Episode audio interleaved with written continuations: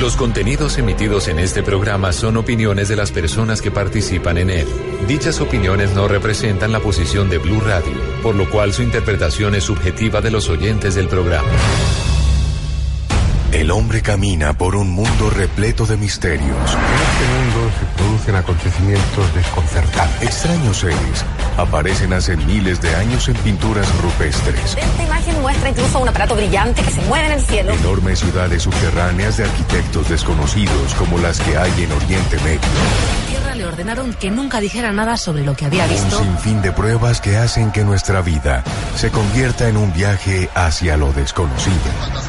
de un mirando su propio Blue Radio abre un espacio para la investigación de fenómenos sobrenaturales. Uno de los astronautas se acercó al cráter y dijo, ya están ahí. Para que repasemos los hechos más insólitos de la historia, para que nos adentremos en las nuevas fronteras de la ciencia. Formado por un equipo de periodistas que les llevará hasta lo inexplicable. Luna Blue, periodismo de misterio en la radio colombiana. Luna Blue, por Blue Radio, la nueva alternativa.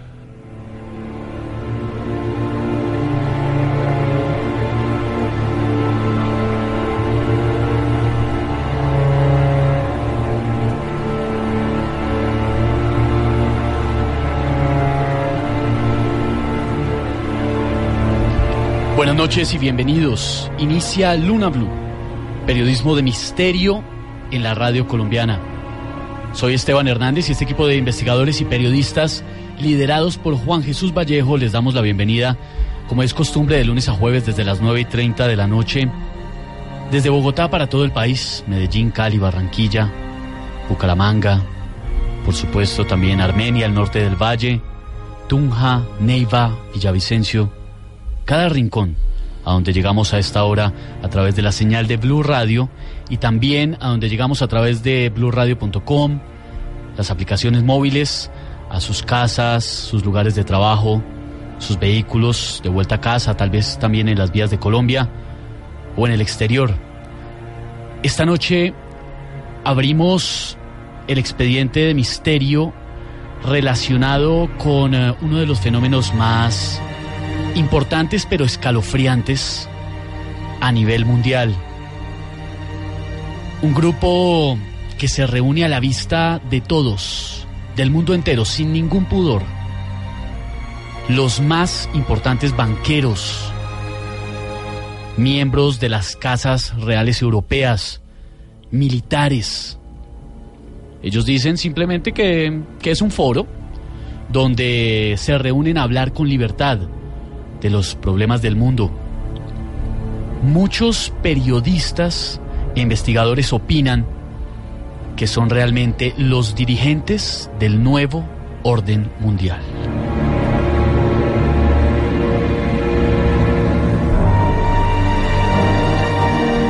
Atención a este dato, una vez al año, ustedes y nosotros leeremos en la prensa que se ha reunido una vez más el Club Bilderberg.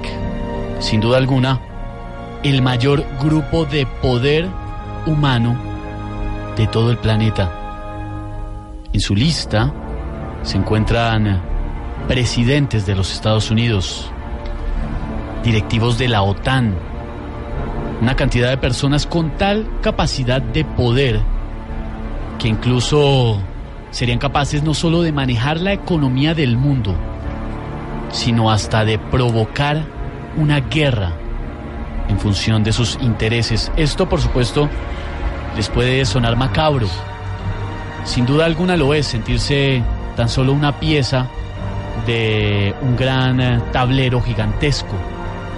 Pero no hay nada más terrible que las personas con más dinero, con más recursos de la tierra, reunidas a puerta cerrada sin que podamos saber realmente cuáles son sus intenciones, de qué hablan, sobre qué debaten, qué es lo que deciden a puerta cerrada y si es cierto o no que el destino del mundo está en sus manos. Esta noche esta investigación que relaciona los hilos del poder de los más eh, importantes gobiernos del mundo de la economía mundial, de las guerras, pero más que eso, es escalofriante saber que un pequeño grupo de personas probablemente controla todo lo que hacemos, controla nuestro destino y ha definido hacia dónde vamos. Toda esta investigación, como siempre, con la dirección de Juan Jesús Vallejo. Buenas noches, Esteban, ¿cómo estás? Y buenas noches a todos los lunáticos. Hay muchas noches aquí en el programa que casi que os provocamos terror con historias de fantasmas y secuestros ovnis. Bueno, pues yo voy a decir lo que me da terror. La noticia que vi el otro día. 62 personas tienen más riqueza que 3.600 millones de seres humanos. 62 personas tienen más riqueza que la mitad de la población mundial. No sé a vosotros, a mí eso sí que me da pánico. Y me pongo a... Esta fue la noticia que, que detonó que hoy día estemos hablando del Club Bilderberg, porque tanto me indignó. Y además este tipo de temas y, y de conspiraciones intento tocarlos poco porque se me nota que estoy indignado delante del micro. El otro día, pues viendo esto de conspiraciones, del petróleo y del crudo y del Club Bilderberg documentando, veo esta noticia, fijaros, ¿eh? La familia Rockefeller vende en el año, en el septiembre del año 2014, su participación en diferentes sociedades que controlan el petróleo del mundo. En concreto, una participación de 50 mil millones de dólares. Y además Stephen Haynes, que es digamos eh, la persona que lleva prensa dentro de, de todo el grupo Rockefeller, pues eh, dice, perdonad que me ría, ¿eh?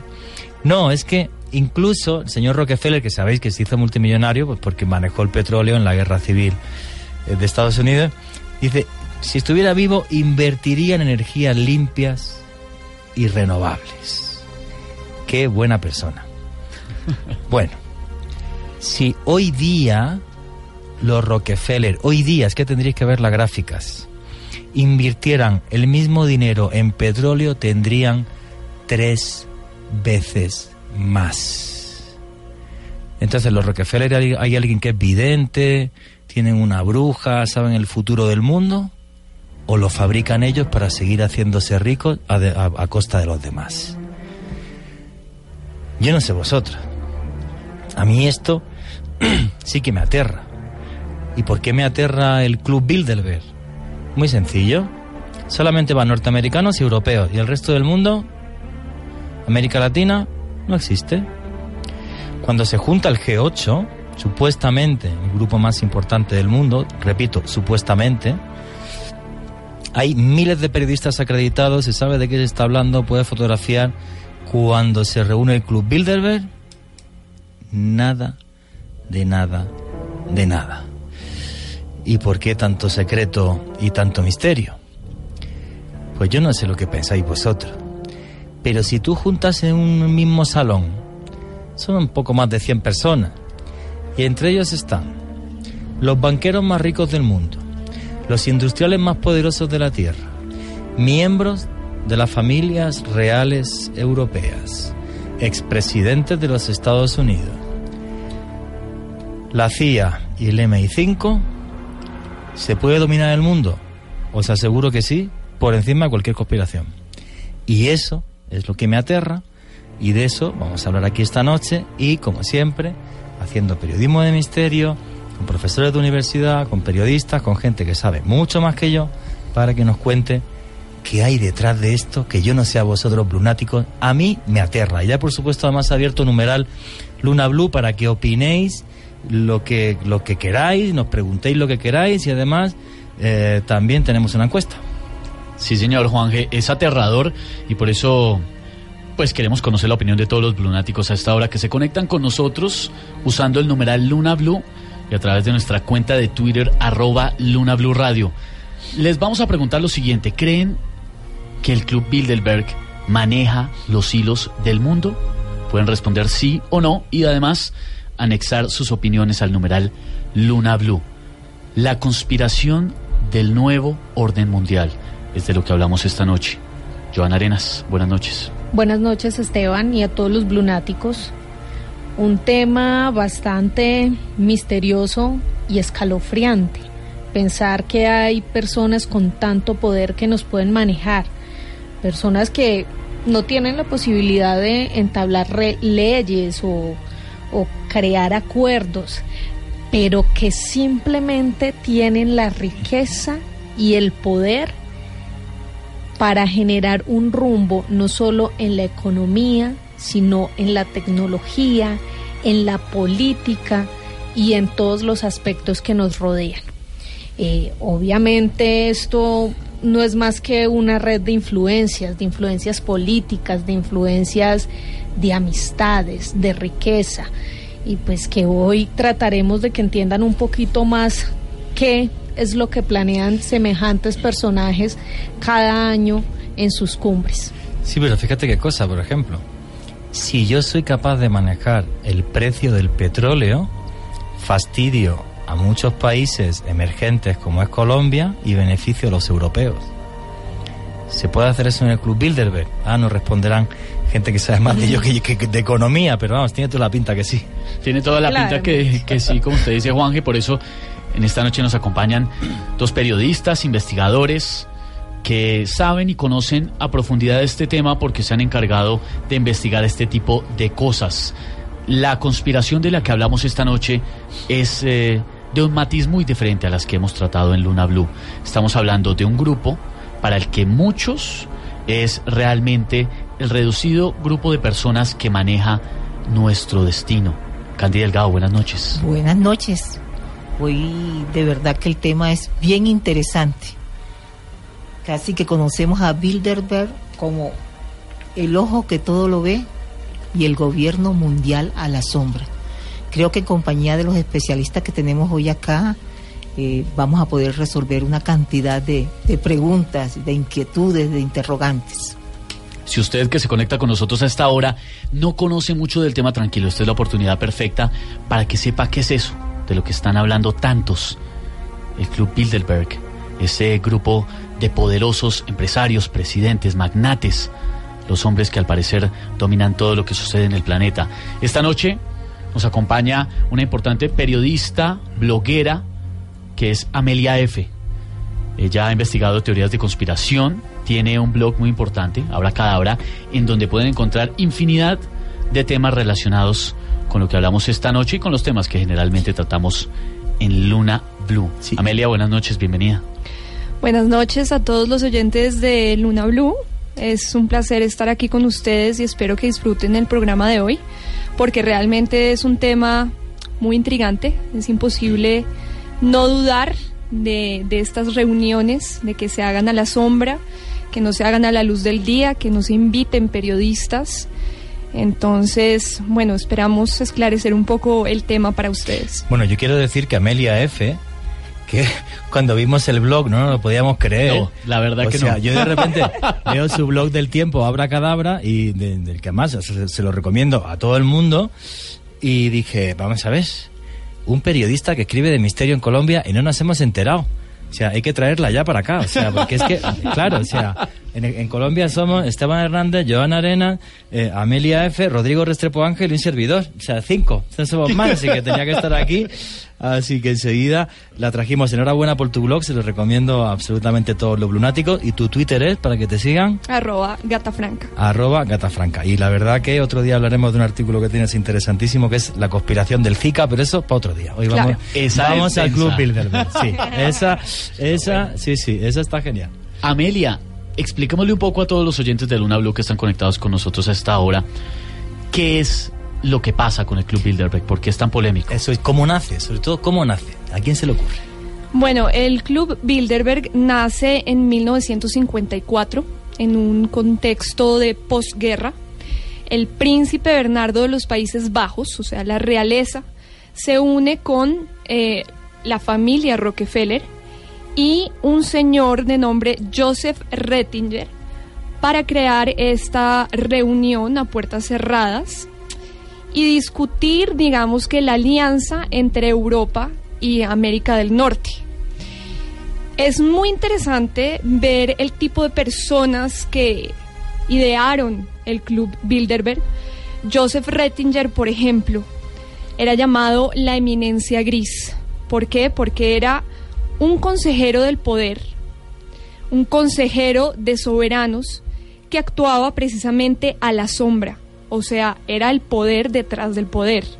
De él se han dicho muchas cosas interesantes. Se decía que era una persona con un poder tal de coger el teléfono y que el presidente de Estados Unidos le contestara en cinco minutos y le diera una entrevista, le diera una reunión. Es decir, era una persona que tenía todas las influencias. Pero Amelia, vamos a ver, Joseph Rettinger, no me vas a creer, ¿eh? Esta tarde por primera vez en mi vida he leído su nombre. Y lo he estado buscando por todos lados y dije, no sé, pues, me suenan muchas conspiraciones, JFK, el 11S. Y de repente este nombre oscuro en la historia que en 1954, a, nombre, a, a base de telefonazos, de llamar por teléfono, crea el club de poderosos más importante de la Tierra. Pero este tipo trabajaba para la ONU o para alguien en concreto, algún tipo de asociación o algo, o le financiaba, porque yo creo que aquí la clave es cuando nace esto, ¿quién pone la plata? Quid pro quo, ¿a quién le interesa? ¿Son los Rockefeller? ¿Son los Rothschild? ¿Son- ¿qui- ¿Quién es exactamente quien le pone la plata a este señor? Porque este seguro que no pasaba penuria, que a fin de mes llegaba de sobra. Con esos amigos ya me dirás. Entonces, ¿qui- ¿quién le pone la plata a este tipo? ¿O quién se intuye que le pone la plata? Porque me imagino que será un tema dificilísimo de investigar.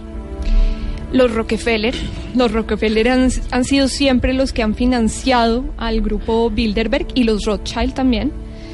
Pero los Rockefeller, digamos, siempre han sido los, los contribuyentes de este estilo de, de reuniones. Incluso hay que recordar que los Rockefeller fueron los que donaron el terreno que hoy en día está la ONU, ¿no? El edificio de la ONU, ¿Es de los Rockefeller?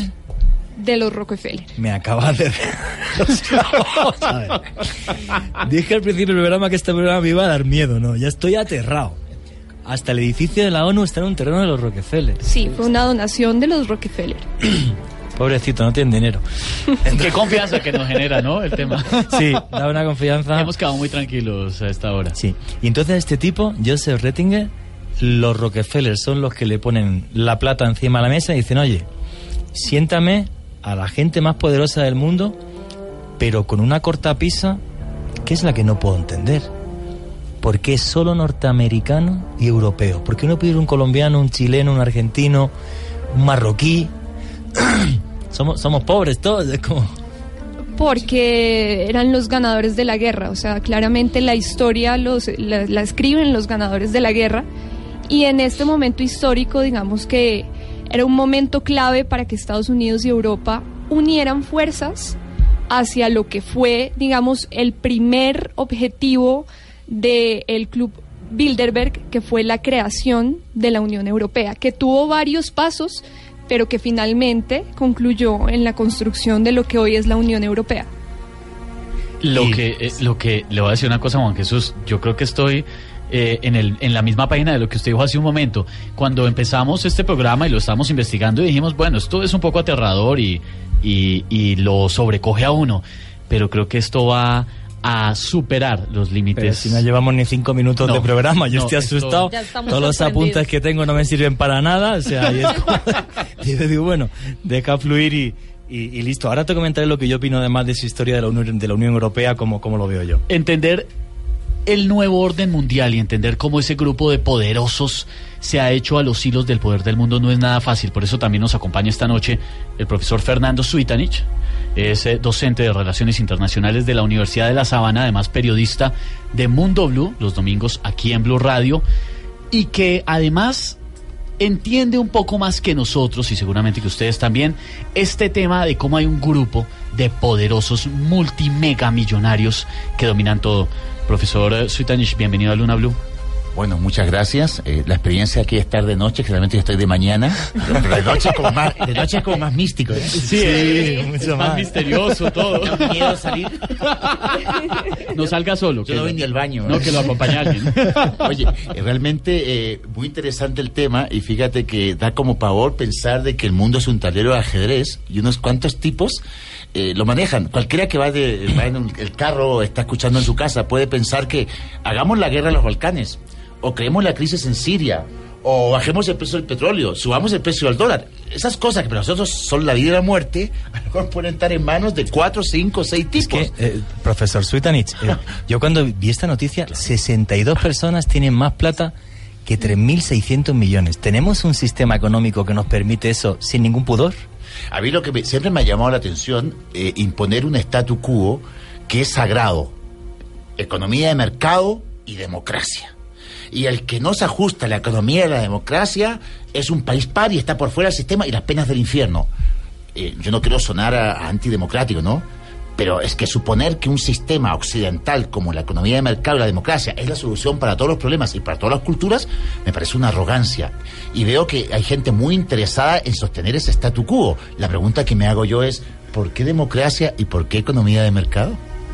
Y lo que hablábamos hace un momento, profesor Suitanich, de cómo a este grupo, hombre, lo que decíamos, los latinos de Sudamérica, los parias, no pintamos nada. Eso es, ¿por qué? ¿Por qué no hay un marroquí, un colombiano, un argentino? Hay, hay una palabra, eh, hay un dicho colombiano que me encanta, es no tenemos pelo pa' moño.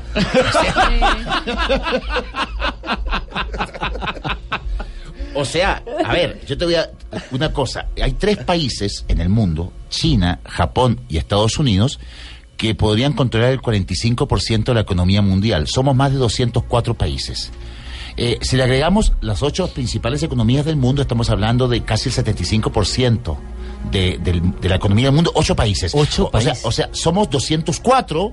El cien- lo- los 196 restantes, lo que humildemente estamos nosotros, nos repartimos, nos repartimos los restos. Piensa tú una cosa, China. China es un régimen comunista, Cuba igual. Eh, en China se violan los derechos humanos, en Cuba igual. China es una dictadura, en Cuba igual. Cuando llega la secretaria de Estado, Hillary Clinton, a China y le preguntan por los problemas de derechos humanos y los problemas del Tíbet, ¿sabe lo que contesta Estados Unidos? Estados Unidos no se mete en temas soberanos de otros países. no se mete en los temas soberanos de países como China. No lo Porque hicieron- los de Cuba sí se meten. Bueno, los de Irak o Afganistán ni te No, cuento, todo lo que no. quieras y demás. Sí, claro. Eh, con base que, que China dentro de unos 20 años va a reemplazar a Estados Unidos. Y lo asombroso de China es que hace 50 años nadie pensaba Jamás. que iba a llegar a segunda potencia económica, porque China era el gigante dormido. Era un país muy poblado, muy grande, pero pobre.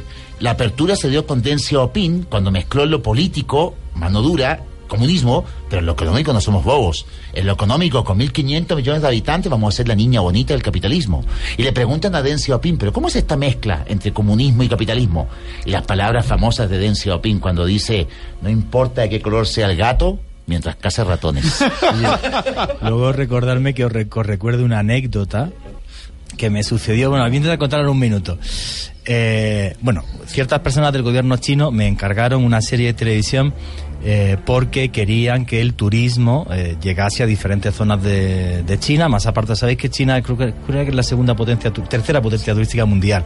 Están cincuenta y pico millones de, de visitantes todos los años. Total, que querían que el turismo llegase a zonas más alejadas y se le ocurrió, se les ocurrió que- hacer una serie de televisión que hablase sobre las etnias de China. Sabéis que son más de 50 darle un toque muy antropológico con acuerdo de distribución mundial. Total, que yo me siento allí en Velázquez, en Madrid, en la calle Velázquez, tres o cuatro chinos, de un consorcio mundial chino X, y entonces claro, pues, se reúnen conmigo, una productora muy conocida de mi país, y entonces yo le digo, le digo a los señores, vamos a ver, yo de antropología sé algo, he publicado varios libros, pero no soy Dios. O sea, yo en tres días no puedo tener un proyecto para distribución mundial eh, de eh, antropología china. Y me dice el tipo, ¿y usted qué necesita? Digo, hombre, me haría falta un informe de las 52 etnias en los territorios que están y curiosidades. Al día siguiente me llegaron 120 folios en castellano, todavía los guardo. O sea, llamaron a Pekín y tuvieron a cinco tíos o siete trabajando 24 horas y es que no me lo podía creer. O sea, no me lo podía creer.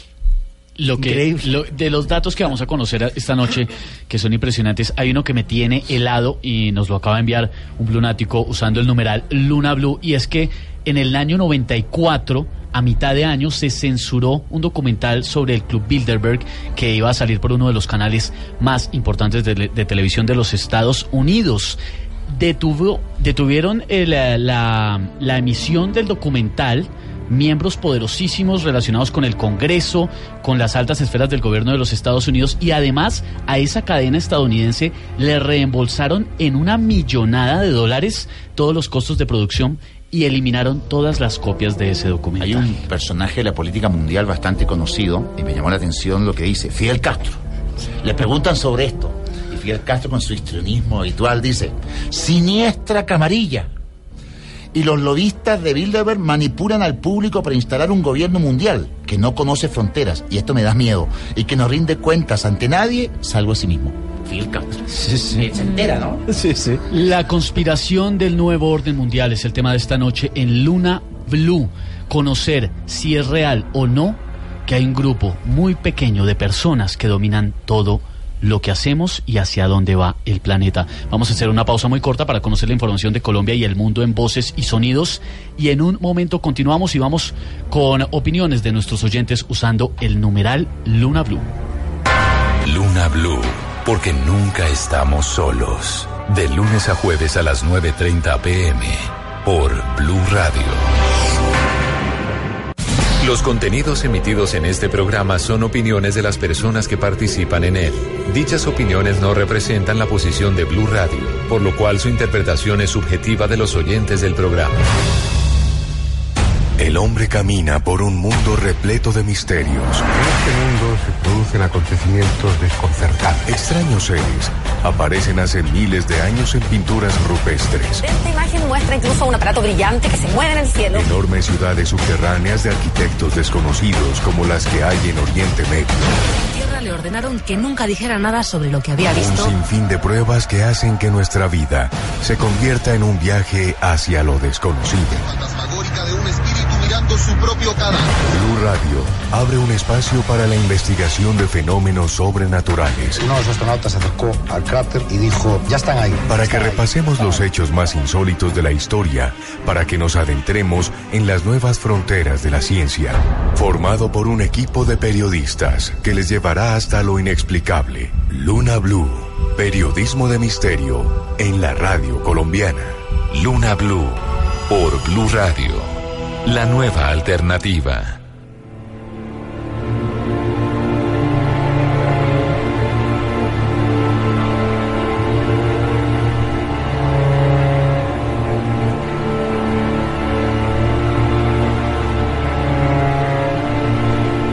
Continuamos en Luna Blue, periodismo de misterio en la radio colombiana y esta noche ustedes y nosotros investigamos un tema muy polémico, escalofriante, que impresiona y que lo deja uno con la boca abierta.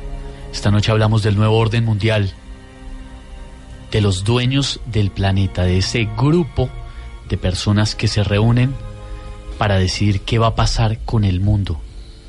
El club Bilderberg. Banqueros, expertos en defensa, dueños de importantes medios de comunicación internacional, presidentes, primeros ministros, realeza, financieros internacionales, líderes políticos de Europa, de Norteamérica, un grupo de personas que desde hace un buen tiempo están decidiendo para dónde va este planeta. Un grupo de personas que dominan este gran ajedrez.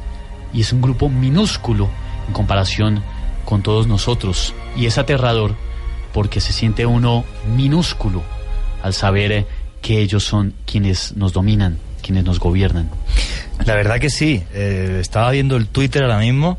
Recuerdo, cualquier pregunta que queréis hacer, arroba Luna Blue Radio, cualquier sugerencia a mí también, arroba Juan G. Vallejo. No me daba tiempo a ver las interacciones. Mucha gente preguntándome, eh, Amelia F., eh, ¿tu Twitter?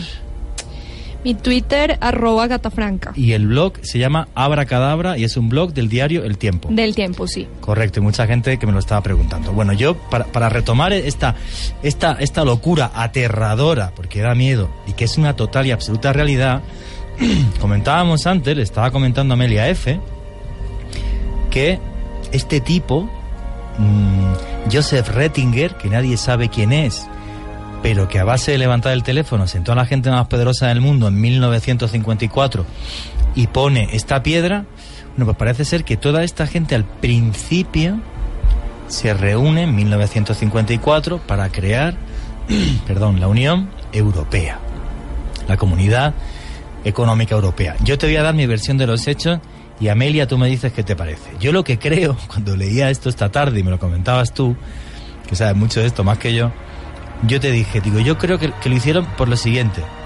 Como la plata de- del plan Marshall la ponían los norteamericanos, la reconstrucción de Europa y la base de lo que iba a ser el mundo a finales del siglo XX, en el siglo XXI, yo creo que dijeron, oye macho, a ver si os lleváis bien que lleváis 2.500 años en guerra.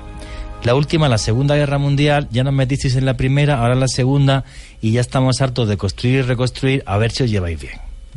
Esa es mi versión de los hechos. ¿Tú qué opinas que hay detrás de esa primera reunión de Bilderberg en 1954? Yo creo que en últimas todo Bilderberg conduce hacia el proyecto de nuevo orden mundial, que es la unión de todos los países del mundo bajo un único gobierno, con una única moneda, con una única religión y con un gobierno único. Pero eso se tiene que hacer por etapas. Así de macabro. O sea, Así de que haya maquiavélico. una gran dolarización, que todo el mundo consumamos lo mismo. Bueno, en la antropología hay una cosa que es muy curiosa, que lo llaman el hombre gris. Los antropólogos llaman el hombre gris a que todos llevamos jeans, el mismo tipo de camisa, consumimos lo mismo y somos lo mismo. Y lo local, es verdad, el proceso de global- de glo- globalización puede tener cosas buenas y cosas muy malas, porque lo local lo va, lo va destruyendo. Doctor Suitanis, ¿qué opina usted de ese, de ese comienzo de la Unión Europea? ¿Puede ser así de frívolo como lo comentaba yo? ¿O puede ser incluso más conspiranoico como lo estaba comentando Amelia? ¿Qué opina Ma- usted? unos- maquiavélico, más paso a paso. Hay unas teorías en las relaciones internacionales que se llaman los equilibrios de poder positivo o negativo. Por ejemplo, un equilibrio de poder negativo es la lucha del poder por el poder, Pacto de Varsovia, OTAN. Sí, que es aquí, aquí estoy yo y cuidadito, y cuidadito. Porque existes tú, estoy yo. Pero hay otro equilibrio de poder que son positivos y vendría a ser la Unión Europea. O sea, países que se agrupan para cooperarse mutuamente. Pero hay una teoría que es la teoría de los realistas que dicen no. La Unión Europea se creó para contrarrestar lo que a futuro serían los enemigos económicos, Japón, China y Estados Unidos. O sea, la única manera, porque Europa perdió poder político después de la Segunda Guerra Mundial, perdió las colonias, eh, dividido, invadido, pero habría que destacar en algo a Europa. Ya poder político no tenía mucho porque eso se había repartido entre la Unión Soviética y Estados Unidos. Ahí hay que competir con Japón, hay que competir con Estados Unidos y posteriormente con China.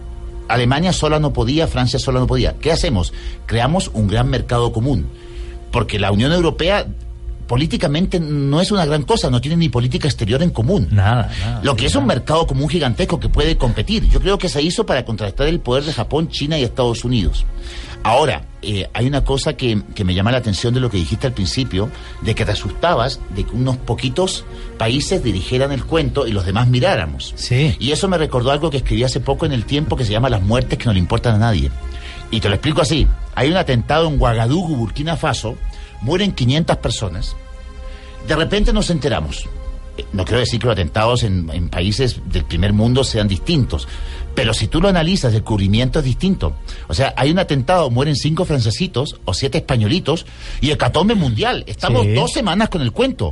Y yo veo atentados en, en Mogadiscio, veo atentados en Addis Abeba y, es que a nadie le importan. Es que a nadie le importan. Mueren cuatro europeos de ébola, sabemos las fotos, la ambulancia que los va a buscar, la enfermera Sí, que los atendió. Mueren 40.000 etíopes y no nos interesa. Eso, y tú te asustas de que unos cuantos, es que eso se nota Yo- hasta en estas enfermedades. Yo os voy a dar un dato más revelador.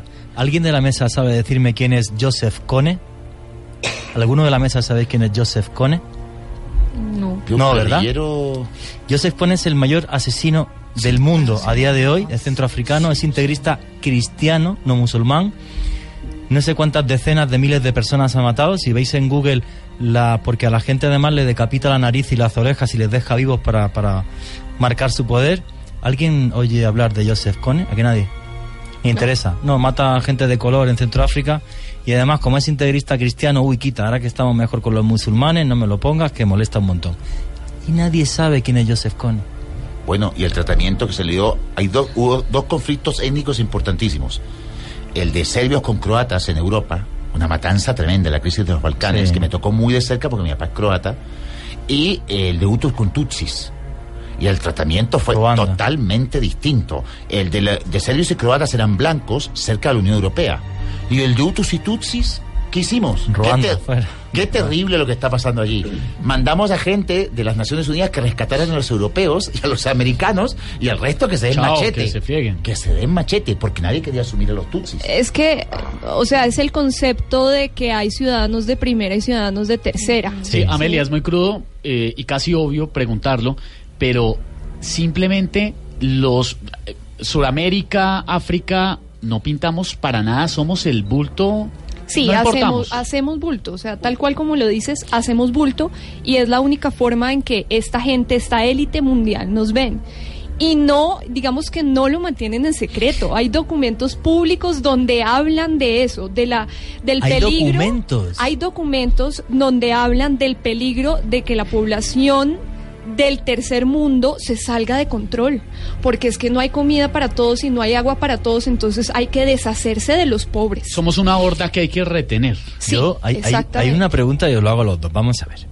Una cosa que yo no puedo entender del club Bid- del Bilderberg es, con perdón, ese, ese, esa especie de racismo.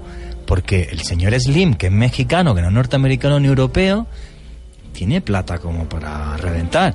Pero en cambio, no puede pisar este sitio. ¿Cómo, es eso, Amelia? O sea, Mira, todo viene, digamos, hay por ejemplo la Fundación Rockefeller y lo que es hoy en día la Fundación de Bill y Melinda Gates, tienen una esencia completamente racista y eugenésica, ¿sí?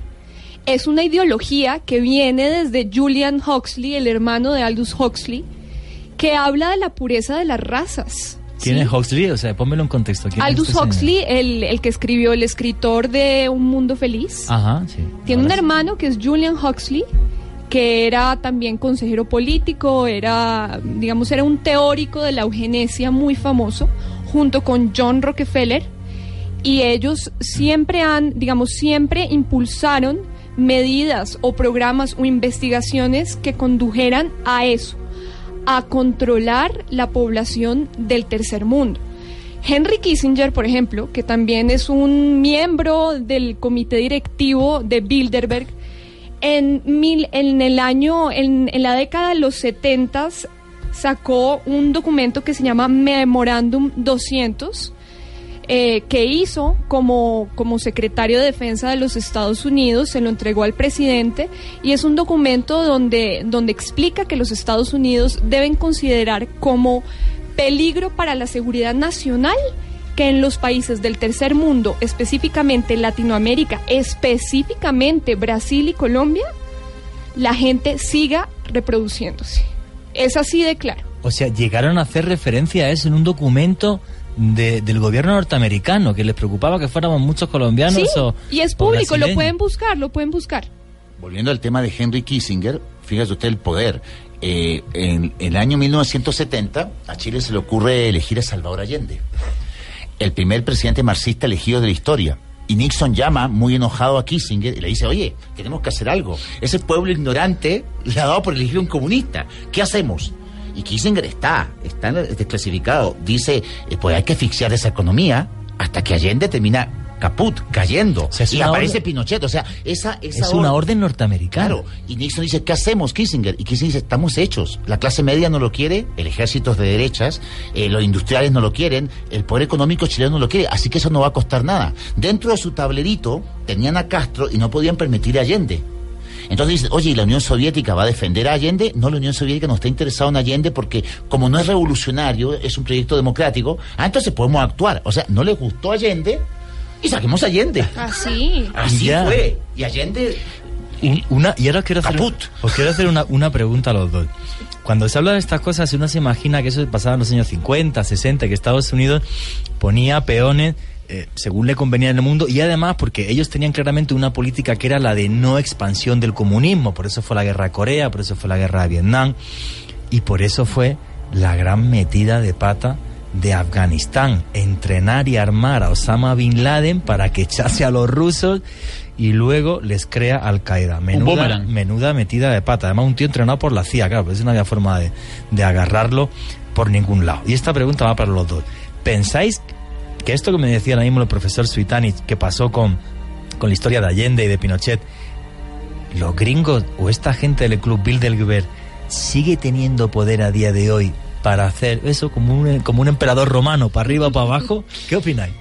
Claro que sí, yo sí creo, yo sí creo. O sea, esta gente se reúne con, con las personas, con los jefes, con las cabezas de las empresas que hoy en día marcan tendencia. Una pregunta, Amelia.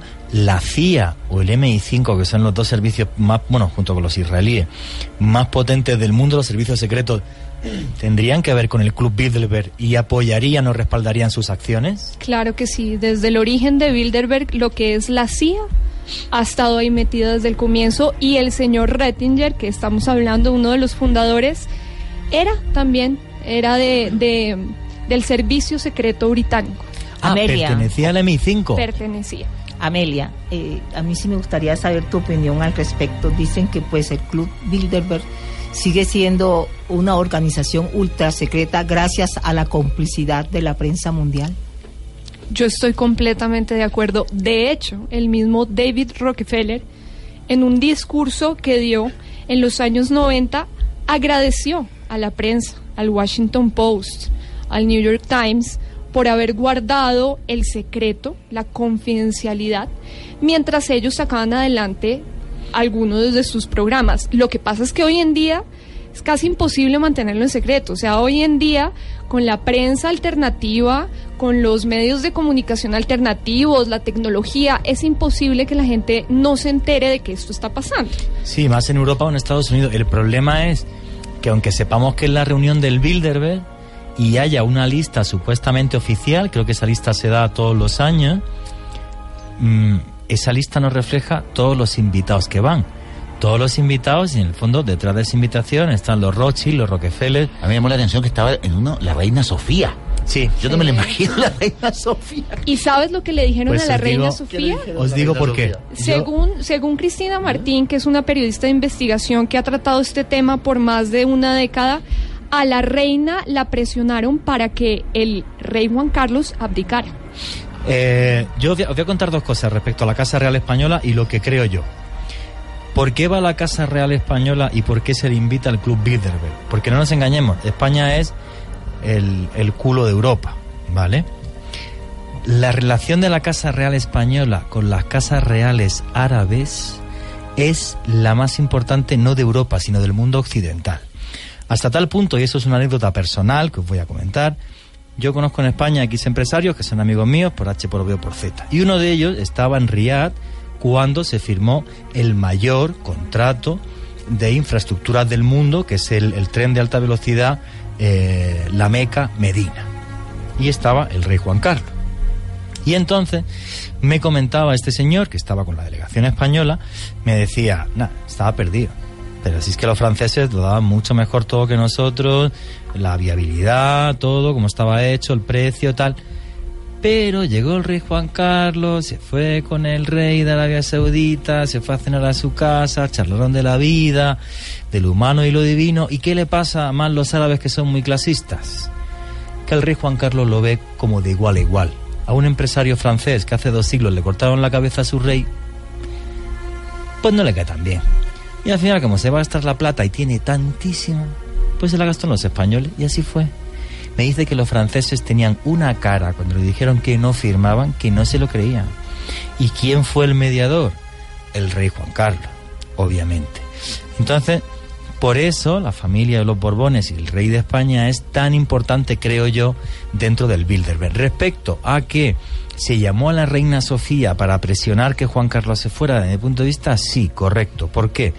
porque por primera vez en España hay unas elecciones que son las europeas de hace unos años donde hubo una mayoría, por muy poquito, no monárquica que ganó. Entonces, como los escándalos de corrupción habían sacudido tanto a la Casa Real, yo creo que era mm, un golpe de efecto decir, oye, abdico, que entre mi hijo, que entre sangre nueva, quito a mi hija de en medio, que se vaya a Suiza o a donde sea, porque menuda me la ha liado, y además los españoles no le perdonan no solamente lo que lo que ha hecho la hija con, con el con el Undargarín y tal, sino además eh, bueno pues que a día de hoy todavía no haya renunciado a sus derechos dinásticos, que siga ganando plata de la casa real, que mil historias que a los españoles nos molestan muchísimo. Entonces había que darle un carpetazo Y a eso. coincidió con cuando se fue con la amante a cazar elefantes, creo Exacto. ¿no? Sí, con la... Coincidió- Ese fue el detonante. Con la- de se llama los la- detonantes. Porque ese ¿Cómo se llama? con la reina Sofía, ahora que ya, ya es tarde, ese matrimonio es más falso que un billete de 23 mil pesos. Bueno, mi padre ha sido escolta de la Casa Real y no te voy a contar. Hay No, cosas. pero- Dicen que, la- por ejemplo, a nivel personal, tanto él como ella, me dice mi padre que es una gente encantadora, no. O sea, lo siguiente, además es súper militar. Y bueno, y luego hay otras cosas obviamente que no, que no puedo contar porque me metería en un lío y porque tampoco no, no viene al caso. Eh, pero, pero bueno, o sea. Que todo el mundo piensa en mi país que ya el matrimonio hace muchos años es un fake, o sea, no existe, sí, clarísimo. Pero ella, como es una señora de una, una rectitud total y una dama increíble, una, una rectitud criada, una casa real con una rectitud total, pues simplemente se la, se la come, guardan la compostura y ya está. Pero sí, todo el mundo piensa que es un fake, porque no vamos a mucho más engañar. tranquilo, mucho más relajado. Los aunque, tentáculos- Aunque Felipe, aunque Felipe VII se parece mucho a su madre, ¿no? Felipe VI me dicen, Sexto, eso, se me dicen madre, que se parece mucho más a su madre en el carácter, que es una persona como aparte que es muy afable también, como muy recta, muy trabajadora, tal, mientras que Juan Carlos pues siempre ha sido un poco más, Un poco más díscolo. un poco más díscolo y era así, era un tipo muy simpático y al que es un tipo al que al que le debemos una transición, una transición democrática en mi país, porque si él hubiera querido con el poder que tenían los militares que había en mi país, bueno, Yo creo no que el español, claro, ¿eh? eh, eh, dejamos este tema, el Sí, sí, español es Juan Carlista. Y pero no monárquico, no monárquico, correcto, correcto. Lo que distinguí yo cuando vivía allá. Sí, sí, Los sí, tentáculos de. Bilderberg que dan hasta para quitar y poner reyes. Amelia, ¿hasta dónde alcanza el poder de este grupo? Guerras, lucha por el petróleo, mafias. ¿Cuáles son los tentáculos del Club Bilderberg? todo lo que tú has dicho, o sea, guerras, la guerra de 2003 de Afganistán, los periodistas como Daniel Estulín que han investigado, que han seguido el Club Bilderberg, pudieron eh, profetizar cuándo iba a empezar la guerra gracias a que sabía lo que se había discutido dentro del Club Bilderberg en el año 2002. El precio del petróleo, ¿sí? También es algo que... que Esa ellos sería una clave. ¿verdad? El precio del petróleo sería una clave, porque los Rockefeller, que son los que ponen la plata ahí, hicieron su fortuna gracias al petróleo. Claro, claro, y, y como si tú si tú invitas a las reuniones todos los años a los dueños de los bancos, a los dueños del petróleo, a la gente que que maneja, que puede manejar la economía mundial, pues ese estilo de cosas sí pueden determinarse. Amelia, ¿sí? y precisamente yo quiero preguntar algo y es, todos estos personajes tienen una misma línea de poder, es decir, digamos que están iguales eh, desde cierto sentido en cómo manejan las cosas. Entonces, ¿cómo es la estructura interna? ¿Cómo están divididos? ¿Tienen un presidente, un director? ¿Cómo funcionan ellos internamente? Mira, ellos tienen, ellos funcionan eh, bajo una estructura concéntrica, podríamos llamarlo, ¿sí? En el centro está el comité directivo, La Junta Directiva del Mundo. la junta directiva del mundo, que son los Rockefeller, los Rothschild, Henry Kissinger también siempre está en el... Que son los fundadores. Que son los fundadores, la gente más poderosa, la- las que tienen, los que tienen más influencia pertenecen al comité directivo y ellos son los que cada año deciden a quién invitar. Entonces, digamos que nos alejamos de ese círculo del centro y eh, hay un círculo de personas, digamos, invitados recurrentes, ¿sí? Y más allá de esos invitados recurrentes que son casi siempre políticos o el Banco Mundial, el Fondo Monetario Internacional, esta gente, vienen los invitados de cada año, ¿no? Que dependen de los intereses del grupo, ¿no? Digamos, el año pasado, dentro de ese círculo de invitados nuevos, estuvo, digamos, toda, toda, toda la cabeza de, de Google, ¿sí? Regina Duncan, eh, Eric, Eric Schmidt, em, el fundador de Google DeepMind, esta gente que hoy en día tiene tanta importancia por ser Google. Expliquemos un poco qué es Google DeepMind. Google DeepMind es una empresa dentro de Google que está, digamos, especializándose en las tecnologías de eh, inteligencia artificial. ¿Sí? Todo lo que está sacando Google de inteligencia artificial, de realidad virtual, Google Glass, todas estas tecnologías que cada vez más van a transformar el mundo en un mundo virtual es lo que está invirtiendo Google hoy en día y es un tema que interesa muchísimo a la élite mundial porque para allá vamos. Pero ellos creen que, o sea, ese interés por Google y, y Google, perdón, Mind, ¿has dicho? DeepMind. Di- DeepMind es porque... Mente profunda. Eso es, Sí. porque ellos creen que ese... eh, eh, claro, es que esto me da un terror que no veas. Es- es- Esto, es peor que una película de, de- terror de estas de 40.000 fantasmas por minuto. O sea, vamos a ver. Porque ellos creen que a través de esa tecnología pueden estupidizar a las masas, o sea, pueden hacer a la gente más tonta, más estúpida, que esté en casa, que no moleste, porque se habla en los libros, por ejemplo, de Stulin, una de las cosas que me ha sorprendido es que se habla de que llegan, incluso pueden llegar a estar detrás y a financiar diferentes movimientos culturales porque a ellos les interesan, porque hacen que la gente se idiotice, esté más tonta, no me dé problemas. Eso puede, eh, pueden llegar hasta, hasta ese nivel. Claro que sí, es que todo se trata del control, se trata de controlar. Regina Donga, Dogan, esta persona que les digo que fue invitada el año pasado a Bilderberg y que seguramente este año la van a volver a invitar, es una mujer que ha trabajado para el DARPA, que es- son las investigaciones que hace el Departamento de Defensa de los Estados Unidos, ¿sí? Son investigaciones confidenciales, ¿sí? Y esta mujer ha salido en los medios de comunicación a impulsar todo el tema del microchip, ¿sí? Y de los tatuajes digitales para autentifica- autentificación de, de identidad, ¿sí? O sea, de allá to- todos marcaditos como borregos, o como decía, Ah, la- sí. como dice la Biblia en esto del Apocalipsis. Se os van a marcar con el 666, o sea, Claro, ya este- pero- o sea, pero, pero, pero terrorífico, vamos. Pero terrorífico. recordemos que eh, hace algunos meses hablamos con Carlos Rubio Gualito precisamente, precisamente de esto, todo sí. este tema de cómo nos manejan a través de las tendencias de Internet y también del tema de los microchips, que para allá vamos. Ahí O sea, además, pues, para No allá es nada extraño. Os recomiendo un libro que salió hace ya muchos años, se llama La Guerra Cultural y la CIA. Y es que hubo un momento en que los norteamericanos se dieron cuenta, en los últimos años del, del bloque comunista, que le hacían mucho más daño al bloque comunista ya, intentando venderle McDonald's, Coca-Cola y tal, que tirándole bombas. Se dieron cuenta, claro, que, que la gente que estaba en ese bloque, porque al final, ¿qué pasaba en Berlín? Que todos saltaban para el mismo lado. Ninguno saltaba por lo comunista. Entonces, claro, el- vender una forma de vida, un estilo de vida, mm, digamos, de, pues, bueno, de éxito y tal, que es lo que vende muy bien Occidente, le funcionaba mejor que, que las armas.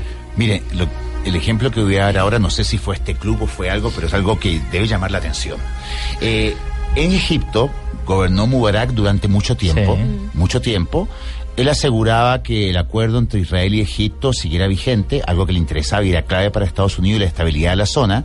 Y a Mubarak, pues, era bastante dictadorcillo y un gobierno bastante militar. Muy, muy. Eh, y hay presidentes que si se eligen más de cuatro o cinco años, eh, a Estados Unidos no les gusta.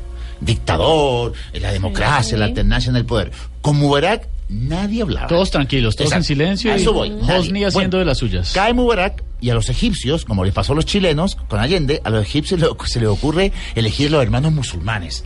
Y entonces Morsi. dijeron, entonces dijeron, pero estos son tontos. ¿Cómo se eligen a los hermanos musulmanes? Y los hermanos musulmanes empezaron a dudar de los acuerdos con Israel. Mágicamente, misteriosamente, no sé si este club, no sé quién fue, cae el gobierno de los hermanos musulmanes, elegido democráticamente, y vuelven, por arte de magia, los militares que gobernaban antes. Yo no sé sí, si sí. fue este club, si fue la mortandad del cangrejo, pero alguien fue el, el que hizo eso, porque es, es es muy, es muy Pues- curioso, Pues, ¿no? mira, pues mirar, yo, yo que, que- que Egipto ha sido mi segunda casa y he estado en este país infinidad de veces y tengo muchos amigos allí, te puedo decir, Fernando Suitanich, que tienes toda la razón. Es más, eh, vamos a ver, Mubarak era un dictador. Mubarak era un dictador, llevaba al país con mano de hierro y a Mubarak le apoyan los norteamericanos por una cosa muy sencilla. porque es el primero después de mucho tiempo, aparte de todos los problemas que hubo con Israel, que empieza a tener una mano, una mano dura muy seria con el tema del islamismo radical.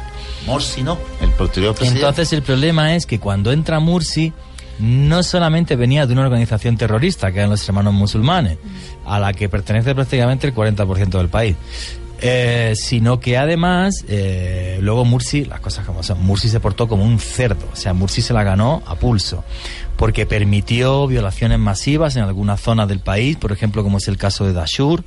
Eh, yo este, este tema, por ejemplo, lo saqué en mi país, en medio de comunicación, estaban violando miles de mujeres, miraba para otro lado, el tío era, o sea, se portó como un cerdo. Que las reflexiones que yo tuve en aquella época en mi país, en debates en televisión, era, la democracia tiene un límite en cierto sentido, y os lo explico por qué.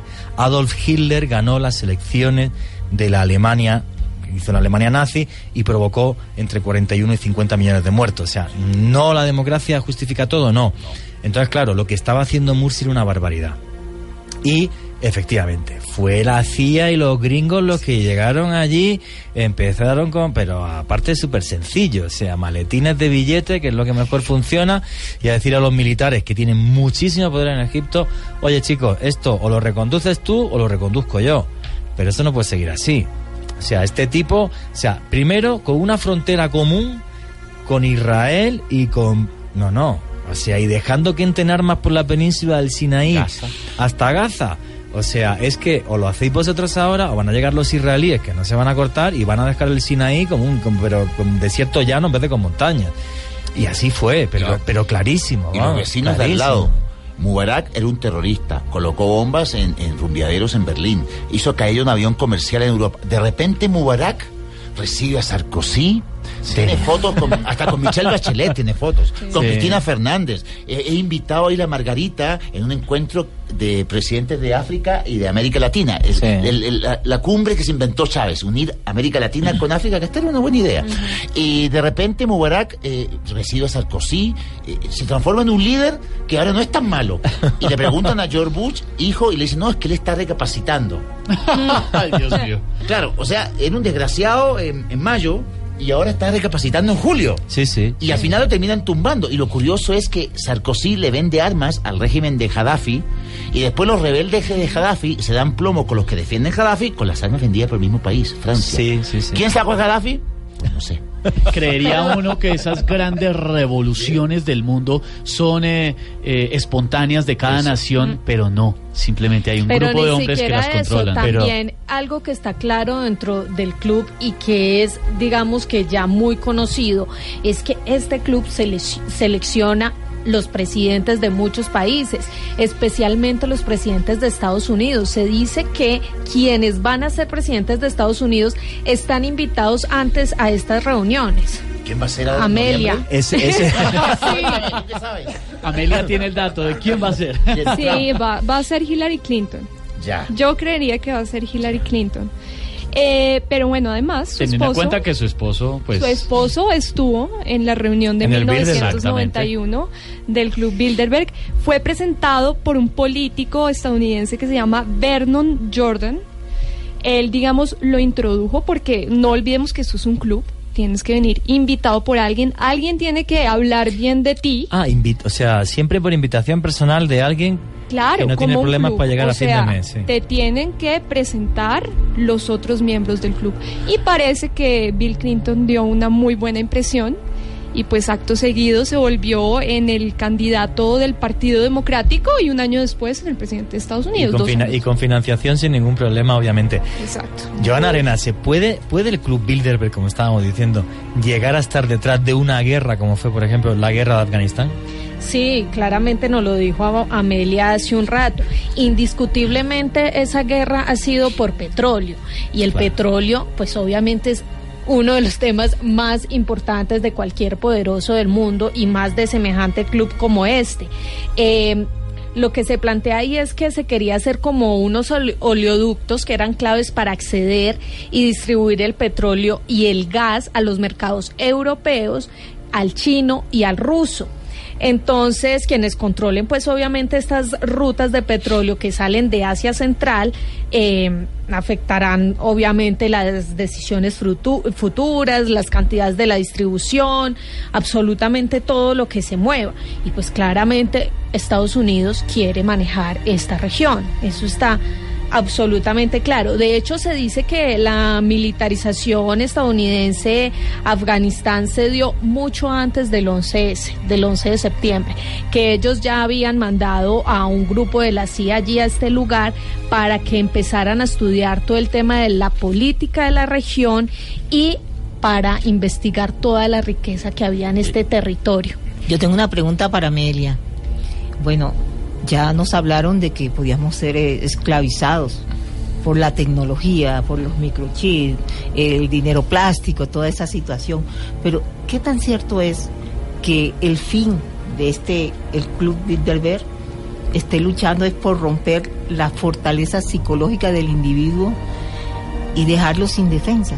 O sea, al ser humano, a nosotros que somos un puntito en todo este problema, o sea, todos los seres humanos. Sí, o sea, viéndolo desde esa perspectiva, eso también tiene un efecto en el individuo, ¿no? No solamente se trata de romper nacionalidades, porque eh, lo que quieren es eso, o sea, romper el sentido de las naciones y que todos nos volvamos una, una única, un único mundo, un único gobierno, sino que también los individuos comiencen a ser todos iguales, comiencen a consumir todos de lo mismo, De lo a mismo. pensar de una determinada manera, ¿no? Es todo un adoctrinamiento Sí, es a que, través de los medios, Amelia, a través de escuchando la a Juan industria. que, decía, estoy asustado, pues yo me puse a leer y me asusté Sí. de verdad.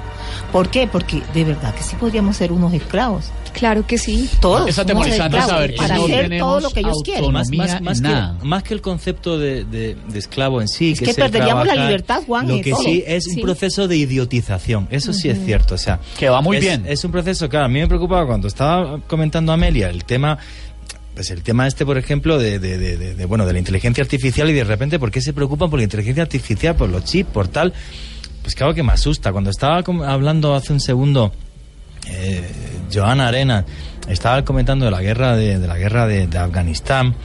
Em, claro, o sea, va- vamos a ver esta historia y, a verla bien, ¿no? Yo, yo tengo amigos que estuvieron en la guerra de Afganistán como periodistas y demás. Entonces me dijeron que fue muy ridículo una cosa, que es que cuando cayó Kabul cayó todo el país. O sea, realmente el problema de los norteamericanos con Oriente Medio es que nunca han entendido y nunca van a entender al mundo árabe. Y en el mundo árabe, por encima de cualquier cosa, está en, en ciertas zonas, como es Afganistán, está lo tribal. Entonces estaba la Alianza del Norte, que eran dos etnias del norte, juraría que la Pastún y otra, y luego los del sur, que son los talibanes, pero bueno, son una etnia distinta. Entonces, cuando cae Kabul, lo que hacen es que mandan agentes de la CIA maletín de dinero en mano y a todos los jefes tribales de las provincias del sur le dicen, mira chicos, esto es muy sencillo. Dos millones de dólares o dos mil bombas encima de tu casa. ¿Tú qué dices? Pues dame los dos millones y ya está. Pero me dejas plantar opio, ¿eh? Pero te A das mí- cuenta, Juan, Pero espera, espera un segundo, espera un segundo. Resulta que hoy día Afganistán es el mayor productor de opio del mundo. La heroína sale de Afganistán. Justamente en, en- en una ruta de la heroína que increíblemente está eh, custodiada y al borde de los ejércitos de todas las potencias occidentales. Es que es lo más ridículo del mundo. O sea, es que ves el cuartel norteamericano y a cinco kilómetros las plantaciones de amapola. O sea, es, es todo que- como es todo como una locura, pero ver las fotos, tengo amigos que han estado allí, te lo cuentan y dicen, vamos a ver, pues no será que también los gringos están llevando parte, ya que están allí, pillan algo del petróleo, me llevo algo de la heroína o, o no lo sé. O sea, Y fíjate Sí. que, que hay un asunto de Hillary Clinton que, que leí hace poco. A los grandes grupos de poder económico, empresarial, judíos y americanos sienten que Obama ha sido el presidente más anti-Israel de los últimos años. En Israel están muy molestos, muy molestos. Netanyahu no le dirige la palabra a Obama por los acuerdos de Estados Unidos con Irán. Eh, Ira- Israel no cree en Irán, piensa que eh, los gringos están lejos, pero Israel está al lado. O sea, un enemigo potencial de los judíos es Irán. Ve que, eh, que se entiende mejor Obama con los iraníes que con Netanyahu. Es que Netanyahu de Estados Unidos no le dirige la palabra a Obama. Entonces, las grandes instancias de poder económico y empresarial no están contentos con Obama y eso hizo que Hillary Clinton, que partió como un avión, en la campaña, todos pensamos que iba a ser la presidenta hace dos años. Sí, sí. Mm. Y ya no estamos tan seguros. Y esto lo están vinculando a esto de Obama. O sea, podría pasar que como los demócratas han sido muy pro Irán y los republicanos han dicho, han dicho, lo de Cuba no lo vamos a reconocer y lo de Irán tampoco. Y eso podría volver al tema inicial, ¿no? Que en esa alta instancia de poder, por lo de Obama, a Hillary le están inclinando el dedo hacia abajo. Por lo tanto, yo no estaría tan seguro de que Hillary llegue todas las sea- porque ella partió como un avión, ¿te fijas? Y últimamente no es sospechoso que ya no sea un avión. No, y aparte, el problema de esto es que lo que lo que aterra de un tema como el de hoy es hasta dónde nos manipulan, ¿no? Cuando estabais comentando lo, de, lo, de- lo del tema de la Comunidad Económica Europea y, y Amelia F. nos estaba contando esa historia, yo me estaba acordando, vamos a ver, ¿quién pone la pasta, quién pone la plata para el tema este de Bilderberg? Los bancos, ¿no? Está claro, los Rothschild, Rockefeller. Bueno, yo, por ejemplo, y en mi país era muy indignante, ¿no? Cuando la gran crisis y tal, eh, que los bancos se acabaron haciendo más ricos, o sea, no es que ninguno tuvo ningún problema y tal. Eh, pero lo que es increíble es que la deuda de las cajas de ahorro, no de los bancos, pero la deuda de parte de, todo lo que se malgestionó, todo, sea una deuda que juraría que está llegando a, eh, no sé si llegó a 200 mil millones de euros, juraría. Eh, a los bancos no les costó ni un peso. Todo a los ciudadanos y se lo pagas a la troika o a quien quiera, pero nosotros nos cubrimos de todo, porque por ejemplo si hubo un caso, juraría que fue el de Islandia, donde hubo banqueros en la cárcel, tal, porque en España fue tan absurdo que, habiendo sido un desfalco como yo creo que nunca en la historia, eh, nada, ni un banquero a la cárcel, absolutamente nada, encima al de Caixa Galicia, un de la Caixa le dan 13 millones de indemnización, encima. Son cosas como como muy absurdas, como, como, como muy ridículas. O sea, es porque claro, al final quien se salvan siempre eran los bancos. O sea, incluso haciéndolo mal, es como, no, la crisis hipotecaria la he hecho yo, pero fastidiáis los demás, lo pagáis los demás, que yo, no pasa nada. Eh, Amelia, ¿quién maneja? O sea, es la banca quien está detrás, no sé, o sea, es que hay que, hay que, hay que ir a asustarse cuando uno saca la visa, pues, te estás casando con el enemigo, ¿cómo es esto? Sí, o sea, ahora que nombras el caso de, la crisis económica en Europa, sobre todo, mira el caso de Grecia. O sea, Sí, sí. eh, eh, eh, el caso de los países que entran en crisis económica inmediatamente pasan a manos de la Troika, del Banco Central Europeo, del Fondo Monetario Internacional, de la Comisión Europea, del Banco Mundial, todas estas organizaciones que empiezan a ejercer un poder casi que por encima de los gobiernos nacionales, Eso es lo que de las constituciones, Eso- eso es lo que sí, y nadie se está dando cuenta que eso está pasando, pero sí empiezan a, a- a imponer su voluntad. De hecho, se dan cuenta que pasa, pero lo permiten. Y esa gente están todos en el Bilderberg. Todos, Todos. absolutamente todos. El FMI, el Banco Claro, Mundial, el- todos. todos. Qué, qué- qué cosa más rara. Amelia, antes de la pausa, eh, porque tenemos que hacer una pausa en unos minutos, pero continuamos esta noche investigando y entendiendo qué es el Club Bilderberg. ¿Cuáles son esas particularidades de las reuniones? ¿Cuándo se vuelve a reunir este grupo? ¿Qué tipo de, de circunstancias lo rodean? La prensa no tiene nada de información hasta apenas unas eh, pocas horas antes del evento. Sí, ellos, ellos hacen de, de, de un tiempo para acá, de casi cinco años para acá, se han dignado a, a, a decir, a liberar, a publicar una lista de invitados. Que no sabemos si es que se han dignado o es el cinismo de hacerlo abiertamente. Es el cinismo y es también la presión, por lo que he dicho que ya hay muchos medios de comunicación alternativos, por ejemplo Alex Jones de los Estados Unidos, que se les paran en la puerta del hotel. O sea, esta gente se reúne en hoteles de cinco estrellas, desocupan el hotel, traen a sus propio, a su propio, digamos, servicio, equipo de servicio, no puede ser cualquier Ah, persona. ni siquiera el servicio del, al No, servicio no, del hotel le votan. No, tienen Los un camareros, servicio, tal. claro, porque Rentan la- el edificio. rentan el hotel, ¿sí? Durante tres días, siempre son tres días, traen servicios secretos de seguridad, más la seguridad privada del lugar. Tratan, procuran de que sean lugares muy apartados para que la gente no pueda llegar a molestarlos. Este año, por ejemplo, se dice que lo van a hacer en un hotel en Sierra, en una ciudad que se llama Sierra, en California, una ciudad de 225 habitantes.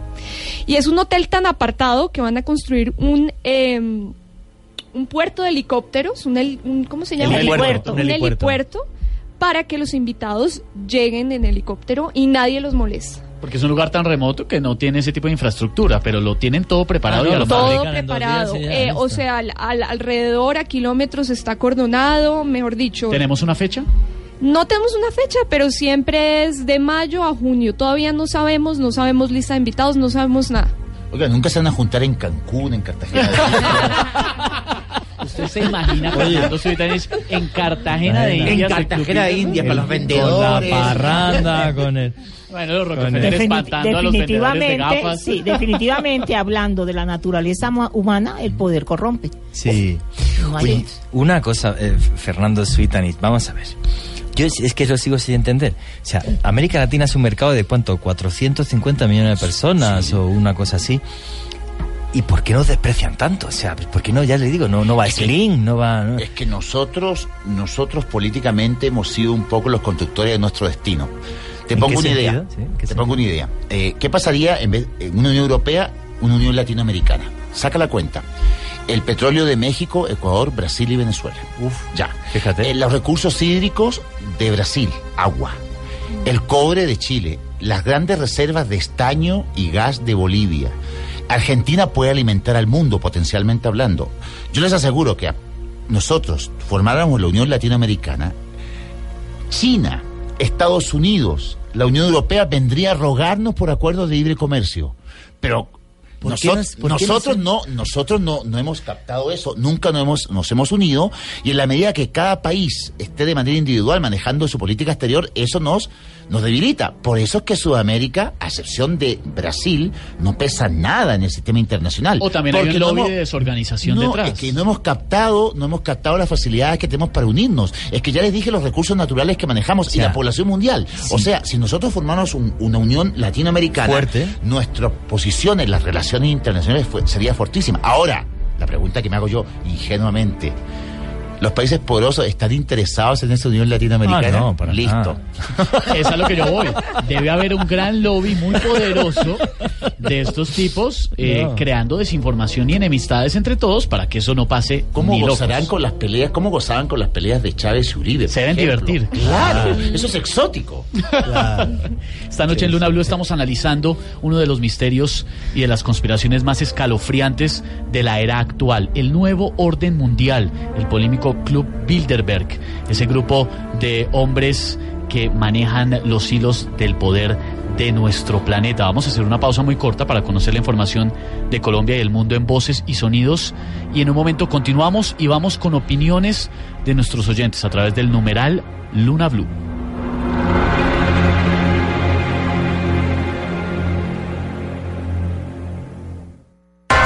Luna Blue, porque nunca estamos solos. De lunes a jueves a las 9.30 pm, por Blue Radio. Los contenidos emitidos en este programa son opiniones de las personas que participan en él. Dichas opiniones no representan la posición de Blue Radio, por lo cual su interpretación es subjetiva de los oyentes del programa.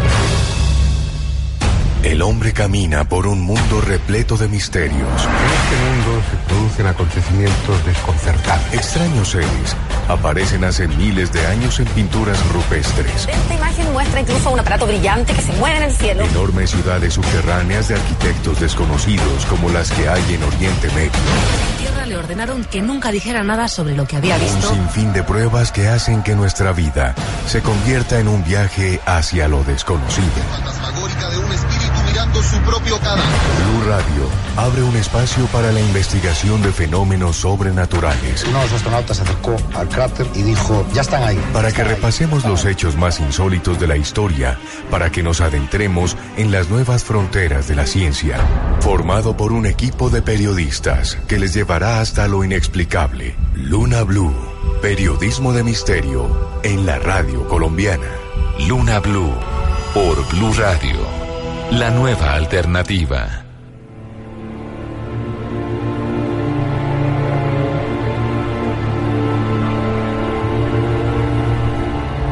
Continuamos en Luna Blue, periodismo de misterio en la radio colombiana. Esta noche analizamos una de las teorías conspirativas más impresionantes de los últimos tiempos, el polémico grupo Bilderberg, ese o esa unión de poderosos que aparentemente dominan todo lo que hacemos, la economía, las guerras, lo que consumimos, para dónde vamos.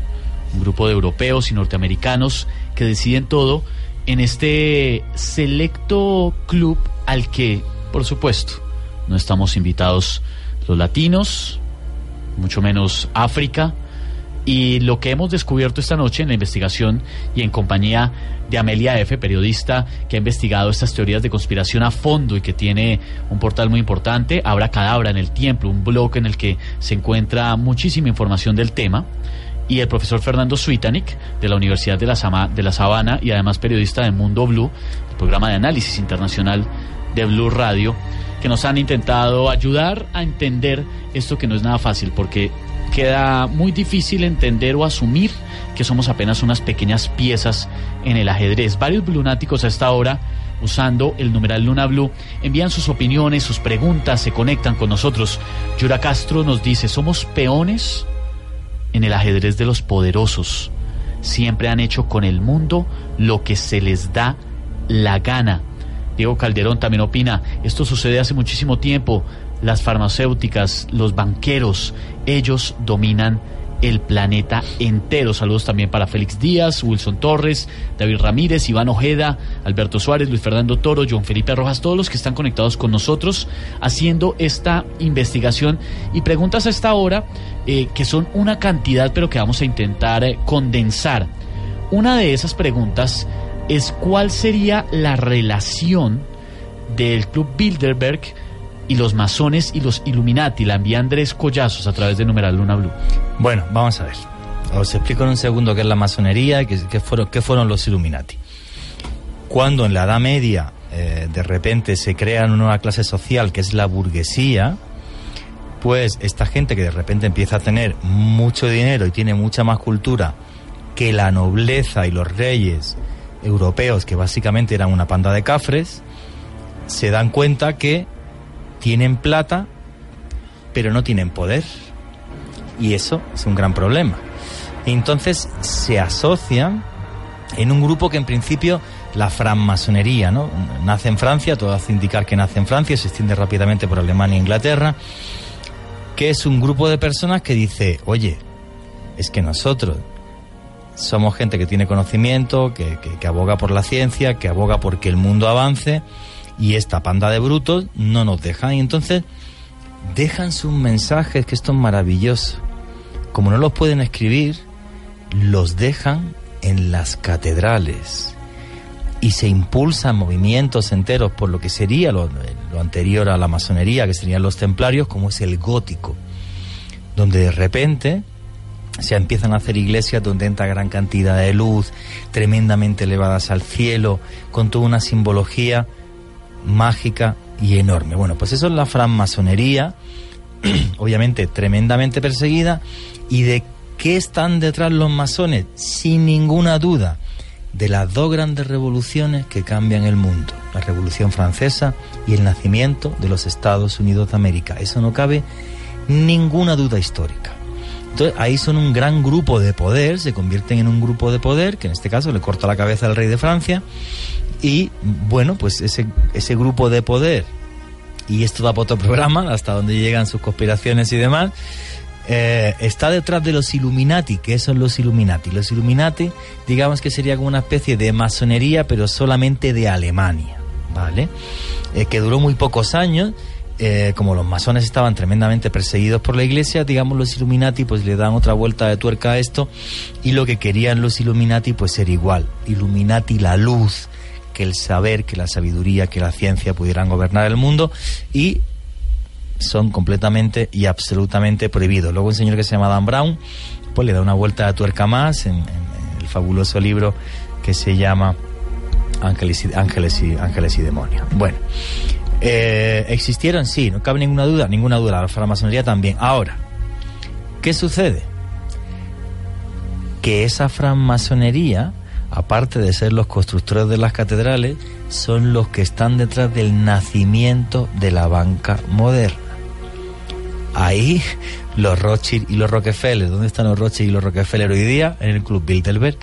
casualidad o no, cada uno, podéis, sois libres de pensar lo que queráis. Lo que le impresiona a uno es, y lo hemos conocido esta noche, entender o, vislumbrar un poco, un poquito nomás, porque seguramente información nos falta muchísima de esos tentáculos del Club Bilderberg que están por todas partes. Incluso muchos lunáticos nos preguntan, por eso lo vamos a condensar en una sola pregunta, Amelia y profesor Suitanich, el impacto o la conexión de este grupo con eh, el dólar, con el euro, con el petróleo. ¿Cuál es esa conexión? Pues digamos que con el euro, ellos crearon el euro, ¿sí? Toda esa idea de unir a Europa bajo una sola moneda es creación de Bilderberg y de hecho el presidente de Bilderberg, eh, no el actual, sino el anterior, eh, se llama Etienne Davignon, lo dijo una vez en una entrevista que ellos estaban orgullosos de haber sido los creadores del euro. Así lo soltó. Así sí. lo soltó. Y de, la, y de la Unión Europea. yo le suelto el link del- de la entrevista, él lo dice, lo admiten, ¿sí? Claramente. Y en cuanto al dólar y al petróleo, pues digamos que por la clase de invitados que asisten a estas reuniones es muy fácil manipular las cifras, manipular el barril de petróleo, a cuántos dólares está, bajarlo, subirlo a conveniencia, ¿no? Sube el dólar, baja el petróleo siempre. Siempre igual. Siempre igual. Eh, fíjate que hay, un- hay un gran, una gran preocupación del mundo occidental. Es que el mundo occidental necesita petróleo. ¿Y dónde está el petróleo? Eh, la gran mayoría está en países que no necesariamente responden a los patrones occidentales. ¿Qué alivio sería para Occidente y para el primer mundo un reemplazante de este hidrocarburo en, una, en un territorio que fuera más fácilmente dominable? Me explico, si de repente descubrieran que algún, a ver, por decir una estupidez, ¿no?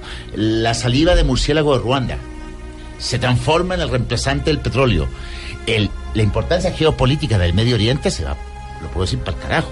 Claro. Y la guerra entre sunitas y chiitas, Mm. entre No Irán van a ser como las guerras de Eritrea, no le van a interesar a nadie. A nadie. El rollo es que el petróleo está justo allí, con esa gente tan peleona y que culturalmente es tan distinta a nosotros. Ese, y esa paradoja, eh, Occidente no la puede resolver. ¿Qué puede hacer Occidente? Meterse allí e intentar dominar. Pero hay teorías que dicen que la sociedad democrática, como la entendemos los occidentales, no es fácil de meter en el Medio Oriente. Incluso hay, crees, hay algunos que creen, creen que la sociedad musulmana no tiene compatibilidad con la democracia nuestra. Entonces, el rollo que se le arma a Occidente es, esa gente tan complicada tiene lo que nosotros necesitamos. ¿Qué hacemos? Intentamos dominar. es, que se, es que se han pasado intentando dominar y no han podido. Imposible. También hay que recordar que eh, la, la familia del príncipe Bernardo de los Países Bajos son los dueños de Shell, ¿no? Sí, sí, una petrolera, bueno, importantísima. Sí, sí, sí, sí. Algo que también nos están preguntando muchos lunáticos a esta hora es eh, por qué el mundo está aparentemente enseguecido ante esto. Y uno se pregunta, hombre, ¿será que ser descaradamente abiertos, decir, sí, nosotros tenemos este grupito y nos reunimos, tenemos una reunioncita en donde debatimos y ser tan cínicamente abiertos, como nos decías hace un momento, que el expresidente del grupo Bilderberg dice, sí, nosotros estamos orgullosos de crear el euro. Eso hace parte de la estrategia de que la gente se acostumbre a que existen y los vea como inofensivos. Lo que pasa es que hoy en día la gente está tan adoctrinada, tan enseguecida por los medios de comunicación. Le o quiero sea, contar a la audiencia algo porque no pueden ver a Amelia. Se agarra la frente y la cabeza de la preocupación que le genera esto. Pero es que es, es lo que es lo que planteaba ahorita Candy, o sea, es psicológico. Estamos enseguecidos. Si no sale en la primera plana del Washington Post No o creo. del No New existe, York Times o de los diarios principales, digamos, de, de, de los diarios mainstream, no existe, no es verdad. O sea, para la gente que le hablen de estos temas es uno está loco por hablar de estos temas. Entonces es esa clase de ceguera que ya hoy en día se puede decir en la cara, no lo pueden decir en la cara y no entendemos o no queremos entender. ¿Y los medios de comunicación estarían bajo el yugo de Bilderberg? Claro, claro que sí. y los medios de comunicación en ninguna parte del mundo eh, son neutrales. Bueno, ninguna. Y Claro, entonces o sea, hasta el medio, hasta el folleto de un colegio. O sea, los medios tienen una labor. Bueno, el están vinculados a intereses. Uno de los españoles que ha estado en el Bilderberg es Juan Antonio Cebrián, que es el, a- el actual Sí. consejero delegado del grupo Prisa eh, a nivel, Centro a izquierda, mundial. O sea que Bueno, sacaríamos en conclusión que centro no hay izquierda lo que le interesa. prensa Ya. libre.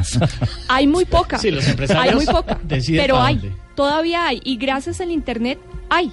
O sea, toda esta información que nosotros tenemos hoy en día, que tienen los periodistas de investigación, es gracias a Internet y gracias a que hay periodistas que todavía, digamos, creen en la independencia. Sí, porque no habría prensa libre si los grandes medios son, ellos Bueno, son los dueños. Pero la, Eh, pre- la prensa libre no existe. O sea, Sí, no.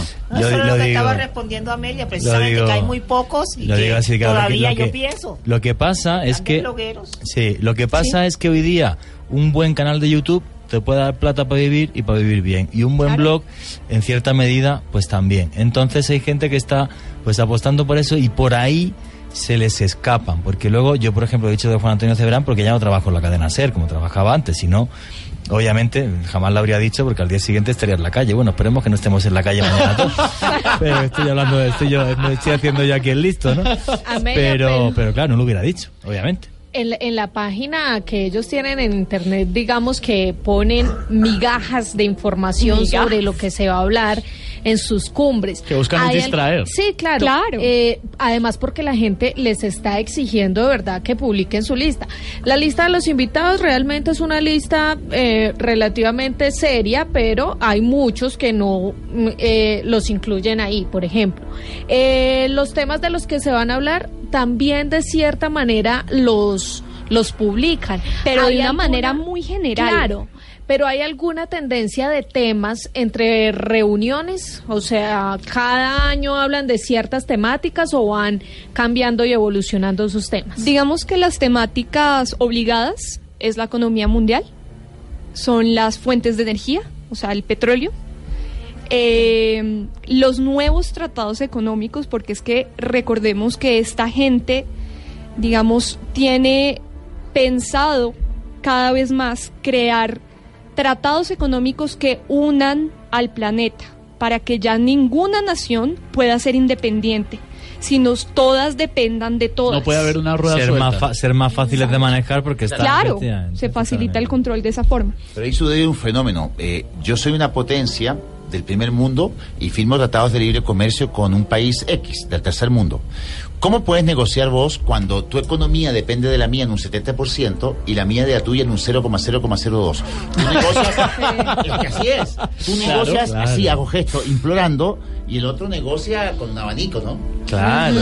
Eso en Colombia, profe, que a usted le gustan los dichos colombianos, es pelea de, de tigre con burro amarrado. Esa- esa- O el que tiene el bate es el que da con él. Sí, Claro, sí. claramente. Una pregunta que yo creo que es la pregunta del millón de dólares, Amelia F. ¿Y este año el Club Bilderberg de qué va a hablar? ¿Se sabe, se intuye? ¿Dicen algo las redes? ¿Qué, qué podemos saber de eso? Del millón de dólares, no, de muchos, De miles y miles de millones de dólares. Sí, digamos que con base en lo que se habló el año pasado y en los temas que, que este año empiezan a, a dar noticia, podríamos decir que se van a hablar obviamente de las elecciones en Estados Unidos Claramente. y de la preferida de ellos que es Hillary Clinton. Eh, se va a hablar de la, bueno, de la economía, de la economía de Europa, de la economía mundial en general, de sacar adelante tratados como el TTP, el TTIP, que nos puede hablar más el economista de este tipo de, tratados, digamos, concretarlos, impulsarlos. Eh, hablar también de la erradicación de la moneda. Ellos quieren que el mundo pase a una economía completamente digital. Datos, control. Exacto. Uf, y, lo con- y Exacto. controlar todo hasta el Todo. último peso. Pero es que hay una teoría que dice que hay control de los celulares que se... Con la huella. Con la Claro. huella. Claro. Y eso ya está controlado desde no sé dónde. Sí, O sea, eso eso sería sí, inocente. Es una de las el teorías, claro. 6. Que, Sí. esa- que, que lo, de, Bueno. lo de los últimos teléfonos es una es la, la forma biométrica de tomar las huellas de absolutamente todo el Lo planeta. hicimos en un programa aquí, recuerda con Claro. Carlos Rubio Bolito, la conspiración del Facebook, cuando uno de los dirigentes de la CIA dijo, oye, Facebook es el mejor regalo que nos han podido hacer para tener a todo el mundo controlado, saber qué hacen y qué no. Sí. Que le gusta con que se quién co- vino. No penséis que se cortó un pelo. Viajes. Una pregunta, Fernando Suitani, los tratados internacionales que ha dicho eh, Amelia F., ¿en, en qué sentido irían o qué, qué tratados son? Eh, ¿Has comentado? el TFIP o algo así. ¿Eso, eso, eso qué sería? Que son tratados internacionales, además, que estarían sobre la mesa de discusión Lo que de la reunión de Bilderberg este año. Lo que pasa, fíjate tú, es una cosa. eh, la economía mundial ha reemplazado un poco la política mundial. ¿Cómo lo explico? Que ahora son más importantes los ministros de Hacienda y Economía que los ministros de Relaciones Internacionales. Claro. Y eso qué implica, por ejemplo, China eh, no le interesa qué, qué gobierno y qué política tiene tu gobierno. A China le interesa materias primas. Y tú puedes ser fascista, nazi, lo que sea. Lo importante es formar bloques. Por eso, este, este mecanismo de bloques mundiales lo que persiguen es lo que tú decías, gobiernos mundiales, pero desde el punto de vista económico. Lo político, vean el pragmatismo de los chinos, lo político ya no es lo relevante en el siglo XXI, dice la escuela globalista. Lo relevante en el siglo XXI son los bloques económicos. Mercosur, Unión Europea, no Argentina-Holanda. O sea, plantearse una economía con bloques. Ahora, esa economía de bloques, estoy seguro, no, estoy archi seguro que a nosotros no nos va a favorecer. Por lo que había dicho antes, nuestras, con- nuestro poder económico se transforma en poder político. Y nuestro poder político, que es escaso, no nos da poder de negociación. Eso es un axioma, una verdad que no se discute. Poder económico, poder político y poder de negociación. El primer peldaño de la escalera. Poder económico no lo tenemos. Ya para arriba se nos es muy difícil. O sea, América Latina va a seguir excluida de todos estos grandes bloques. Mientras no nos pellizquemos, es que la integración es imposible en América Latina. Lo explico muy cortito. Yo soy presidente de Chile.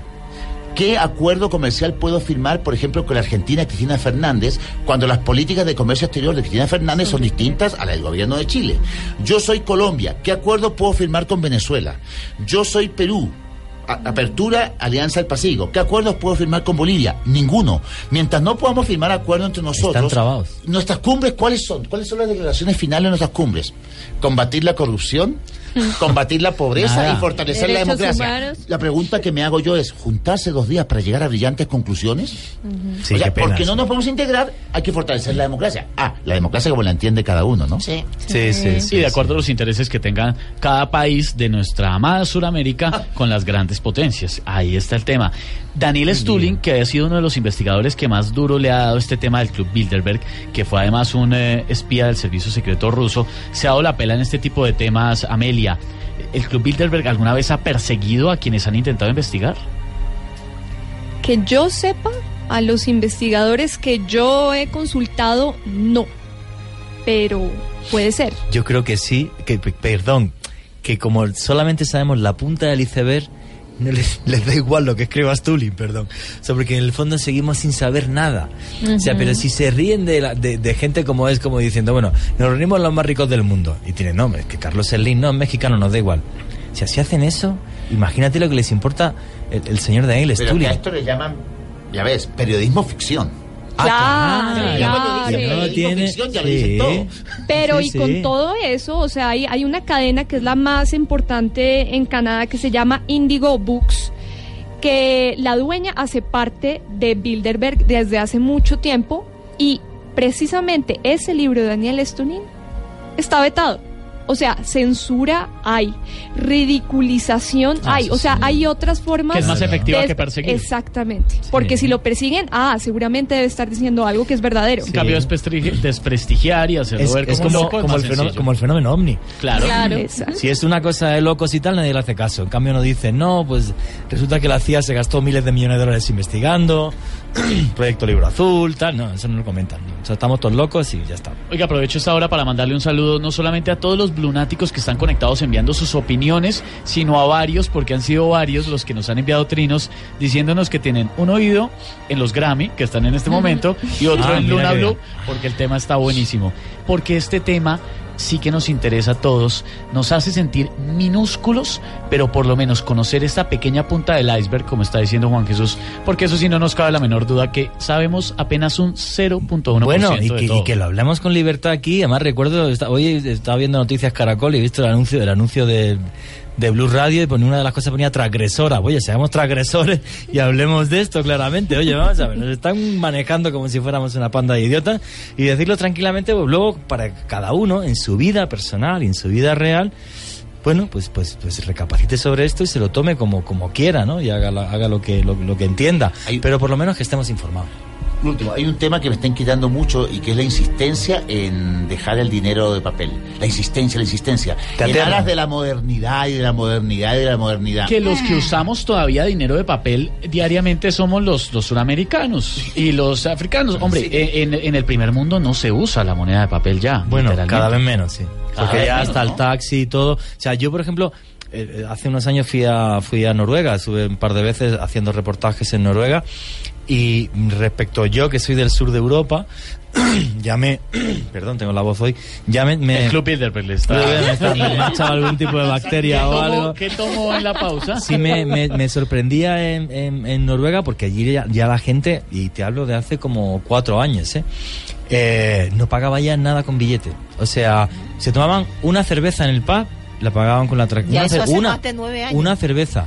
Eh, el taxi, eh, todo lo que nosotros di- diríamos, es que me hace falta el dinero, allí en Noruega, pero Todo, nada. peajes, todo, todo, taxi, Una- un amigo de todo, intercambio que un amigo un amigo que acaba de Sí, llegar a. Colombia de intercambio que viene de Australia y tiene apenas 22 años y me dice es que es muy difícil acá todo porque yo en Australia todo lo pago con la tarjeta, el bus, el taxi, Sí, todo, eh, lo todo, del todo. bar, la comida Todo. y acá toca con plata en efectivo y le parecía una cosa surreal, pues porque pues sí, porque somos millennials y todavía eh, eh, eh, nos parece surreal a ellos que son del primer mundo y dicen, hombre, todavía la gente usa dinero de papel y esa gran conspiración que está diciendo el profesor Suitanich de acabar con el dinero físico tangible. Sí, pero porque eso da un control digital- ya, te da un control terrible sobre lo que haces, lo que gastas, lo que dan al, al- al- peso. A mí eso no me gusta. O sea, No, literalmente me vamos a perder el control del dinero que tenemos porque está digitalizado. Ah, Ahora, sí. eso ni hablar, que da para un tema entero de Luna Blue un día de estos, de la gran crisis informática y el, y el caos mundial que generaría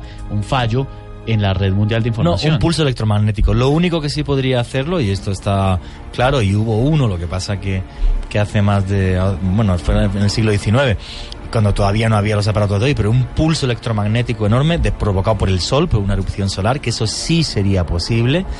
Eh, nos manda la edad de piedra, pero no sabéis hasta qué punto, porque Y- se fastidia absolutamente todo y un tiempecito bien largo. ¿eh? Iván Darío Ortega, O a través de numeral Luna Blue, sí, nos sí. dice: estamos pasando de una globalización a una mundialización de la economía. Fausto Adolfo Sí. también opina usando numeral Luna Blue. Se dice que ellos, el Club Bilderberg, va a inventar un eh, microchip y que lo insertarán en la mano y aquel que no lo tenga no podrá comprar nada. Bueno, es un poco en línea con el tema de las profecías de la apocalipsis. y el Sí. apocalipsis sí. Sí, efectivamente. y todo esto que también da por supuesto para un programa muy amplio. Amelia F, ya para intentar concluir esta esta historia tan tremenda y tan eh, tan impresionante que lo deja uno, yo creo que nos vamos a dormir esta noche pensando que somos un puntico tan pequeño en el O planeta. sentir que te sigue un carro. O Sí, sí, eh, Dios mismo. no lo Sí. permita, Hoy va a ser el primer día que voy a girarme cuando vaya en el taxi para casa. No, nos vamos en grupito. Amelia Efi, que es periodista, que ha investigado este temas, estas teorías de conspiración y que las tiene en su blog del tiempo, ahora cadabra, eh, y que conoce esto, nos podrá decir de pronto hacia dónde va. ¿Seguirá igual? ¿Habrá algún cambio? ¿Se puede vaticinar qué sucederá con el Club Bilderberg? Yo creo que va a seguir igual. O sea, yo creo que por ahora no hay ningún, digamos, contrapeso. Van a seguir eh, influenciando, van a seguir teniendo tentáculos dentro de las corporaciones, la política, el ejército, la economía. No sé, yo, yo, yo por ahora no, no veo ningún cambio. ¿Y África y América Latina qué van a bailar en esto? Tampoco, tampoco van a tener mucha, mucha injerencia. Yo creo que África y América Latina, desde la perspectiva del Club Bil- Bilderberg, son solamente gente que hay contro- que controlar, población que hay que mantener a raya. Y bueno, y también regiones donde hay muchos recursos que habrá que explotar. Entonces habrá que crear guerras para entrar acá. O sea, somos una horda que hay que controlar y aparte robar. Exacto. Profesor Fernando Suitanich, de Relaciones Internacionales de la Universidad de La Sabana y periodista de Mundo Blue, el programa de análisis internacional de Blue Radio. Sí, ¿podrá de pronto intentar vaticinar el, el destino de esto? ¿Esto va a seguir igual? ¿Nos van a manejar igual? Sobre todo la desigualdad, que es lo que me aterraba al principio, 62 personas más que 3.600. ¿Esto va a cambiar, Mira, profesor Suitanich? Yo creo que la globalización en cuanto al qué es loable, en cuanto al cómo es muy discutible. La globalización como idea es genial. Lo que pasa es la implementación. está comprobado que las diferencias entre el primer mundo y el tercer mundo no han menguado. Es más, ya se está hablando incluso de un cuarto mundo, que son países con ingresos per cápita de 200 dólares. Para que te hagas una idea, Bolivia es un país muy pobre, en Sudamérica aún, ya lo tendrá en 2.000, 3.000 dólares. Es que hay países como Burundi, que lo tienen en 200 dólares. Y son países que no tienen ninguna solución. La gente en Níger tiene expectativas de vida de 40 años y viven como vivían los europeos hace 3.000 años. Entonces, con- con- alguien está interesado en que esa gente se desarrolle. Alguien está interesado que los graves problemas de salud de esa gente se solucionen. Yo veo que el mundo tira eh, las diferencias entre el primer mundo y el tercer mundo y el cuarto mundo, mencionar al África subsahariana, es cada vez más distante. Yo soy bastante pesimista con el futuro de los países del tercer mundo. Es más, yo dudo que algún país del tercer mundo se pase al primer mundo. ¿Y por qué? Porque con materias primas tú nunca pasas al primer mundo. Correcto. Ahí tiene Japón, país pobre y rico. Nuestros países ricos pero pobres. Sí, sí.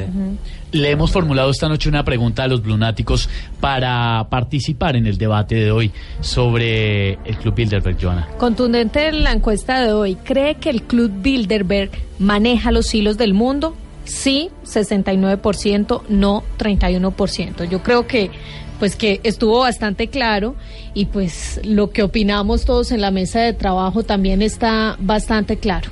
Sí, la verdad que sí. Yo he de reconocer ahora ya que no me oye nadie que me gustaría ser, me gustaría ser amigo de los Rockefeller, pero no me aceptaron, nunca me invitaron y eso que soy europeo.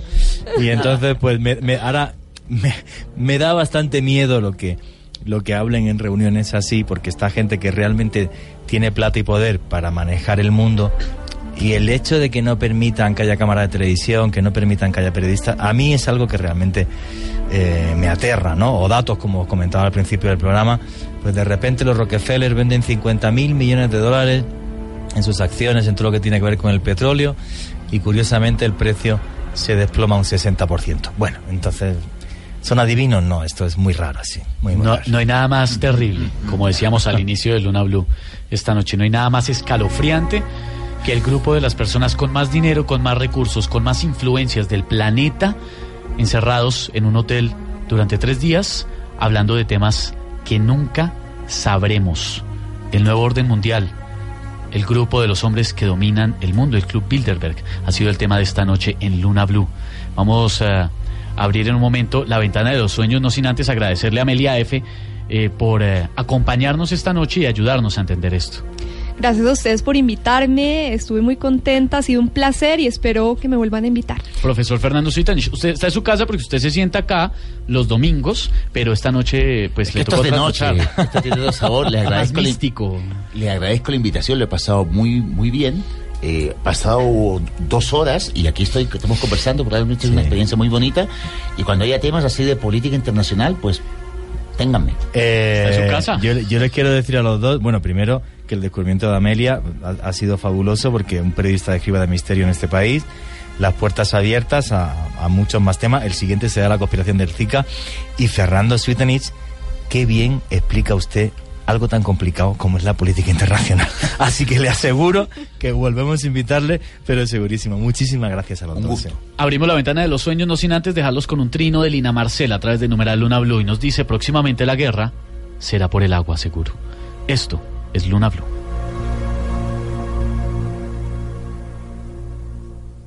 Vuelve la carrera verde. En esta ocasión tu huella es vida. En tus piernas está el oxígeno del planeta. Inscríbete en la carrera verde y corre para que juntos restauremos los bosques nativos de Colombia. La cita será el 21 de febrero de 2016 en el Parque Simón Bolívar en Bogotá. Y corre para que el aire no te falte. Inscríbete en primera fila. Organiza Fundación Natura y Embajada de los Estados Unidos. Con el apoyo de Vivo el Espectador. Invitan Caracol Televisión y Blue Radio. Esta es Blue Radio, la nueva alternativa. Es el momento de salir del trabajo y muchos deben ir a estudiar. No importa. Vamos, ánimo, que cada vez está más cerca de lo que quiere. Banco Popular. Somos Grupo Aval.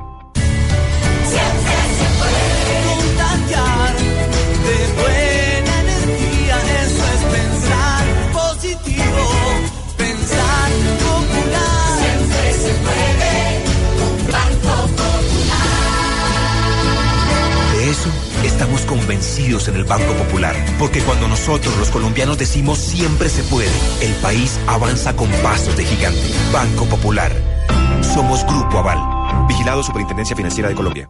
Cosas que pasan en Blue Radio. Senador Iván Cepeda. Hubo en el Carmen de Chucurí un consejo de seguridad en el que un concejal y otras personas se proclamaron como miembros de las autodefensas campesinas. El concejal es eh, Nelson Horacio Álvarez. Concejal Nelson Horacio Álvarez. Eso es una gran mentira. Me está colocando en riesgo. El alcalde de Bogotá, Enrique Peñalosa. Yo fui presidente de la junta directiva de una ONG cuyos ingresos en un 0,5% vinieron de Volvo. Los operadores compran buses de la marca que quieran. Colpatria está acabando las famosas cuotas de manejo. Doctor Santiago Perdomo, presidente de- del Banco Colpatria. Hay competencia y queremos que vengan muchos clientes, tanto aquellos que no usan el sistema financiero como aquellos que no están satisfechos con lo que están recibiendo ahora. Don Nelson Bocaranda, un muy reconocido periodista venezolano que esta mañana está denunciando, dice que es inminente la toma de alimentos polar. Con esta ley pueden expropiar cualquier tipo de bien de producción. En Blue Radio pasan cosas. Blue Radio, la nueva alternativa. Los sueños revelan secretos y a partir de este momento en Luna Blue se abre un espacio para conocer ese mensaje. Llámenos ya en Bogotá al 652-8510 y en el resto del país al 018 12 40 70. Cuéntenos sus sueños y nosotros le contamos su significado.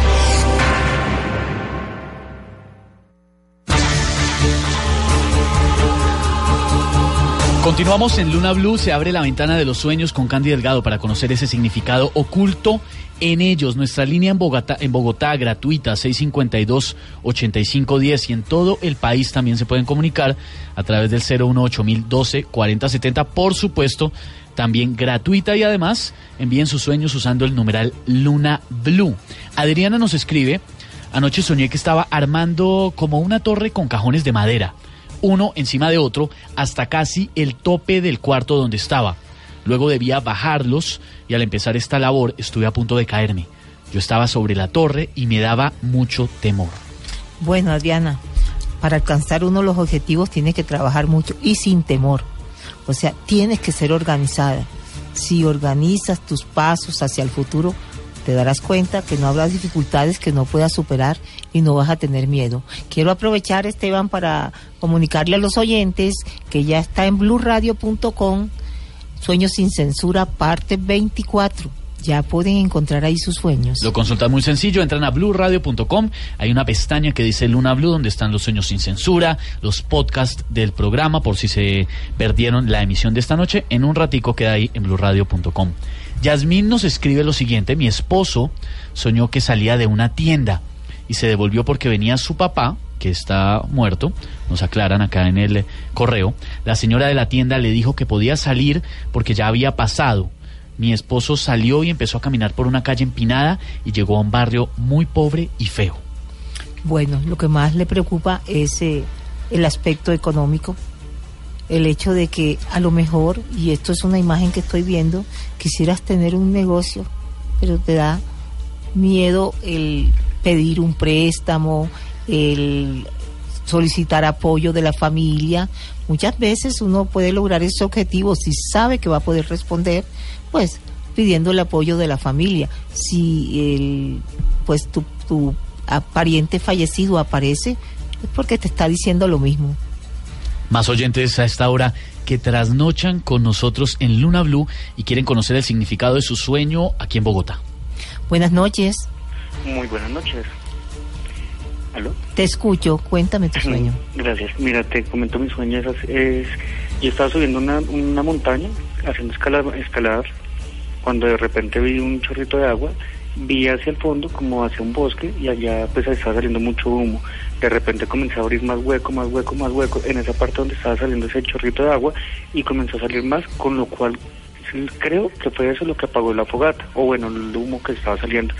Seguí pues más tranquilo porque estaba pues asustado por el fuego y comencé a seguir abriéndolo cuando comenzó fue a salir como un río y una quebradita quedó ahí y pues ahí de repente me desperté. Fue simple Bueno. pero, pero me causa curiosidad. Claro que sí, parece que fuera muy simple el sueño, pero mira, que esto está hablándote también de la parte económica, del hecho de que a veces eh, el dinero que uno está devengando es poco, como llamaríamos ese chorrito de agua, Pero si insistes, si creces, si en tu trabajo pues demuestras tus capacidades, ese chorrito tan pequeñito que tú ves ahí se puede convertir en una quebrada. eh, Se puede convertir en una estabilidad económica que es lo por lo que más luchas en este momento. Gracias por la llamada. Más oyentes a esta hora trasnochan de lunes a jueves desde las 9 y 30 de la noche con nosotros en Luna Blue y quieren conocer el significado de su sueño en Medellín. Buenas noches. Buenas noches. Te escucho, cuéntame tu sueño. Bueno, mira, yo soñé que mi mamá estaba acostada y fue con un novio y que le había metido ese hombre un tiro donde la van a operar. Ajá. Bueno, mira que esta pesadilla que tienes, pues sí, estás muy preocupada por la salud de tu mamá y también porque crees que todo el que se acerca a ella le quiere causar daño. Eh, siento que eres una persona muy joven y creo que debes acercarte a tu mamá y decirle lo que sientes porque estás preocupada, el miedo que tienes a perderla y el miedo también a que la persona que tenga a su lado no sea la adecuada. Tu mamá tiene el derecho a decidir sobre su vida, pero tú puedes hablar con ella y a lo mejor ella te explica y te vas a sentir mucho más tranquila. Gracias por la llamada. Más oyentes a esta hora, apasionados por el misterio que nos siguen noche a noche aquí en Luna Blue y quieren conocer el significado de su sueño. Buenas noches. Aló, buenas noches. Te escucho, cuéntame tu sueño. Eh, Candy, buenas noches. Mira, es que hace un, hace poco soñé que yo me estaba con mi esposa, pues yo en el momento no estoy viviendo con ella, sí, pero soñé con ella que estaba yo ayudándole a tender la cama y, y en la cama habían como ratones, creo que eran ratones, nunca los vi, pero Sí. habían una especie de bichos dentro del colchón y ella me decía que los matara.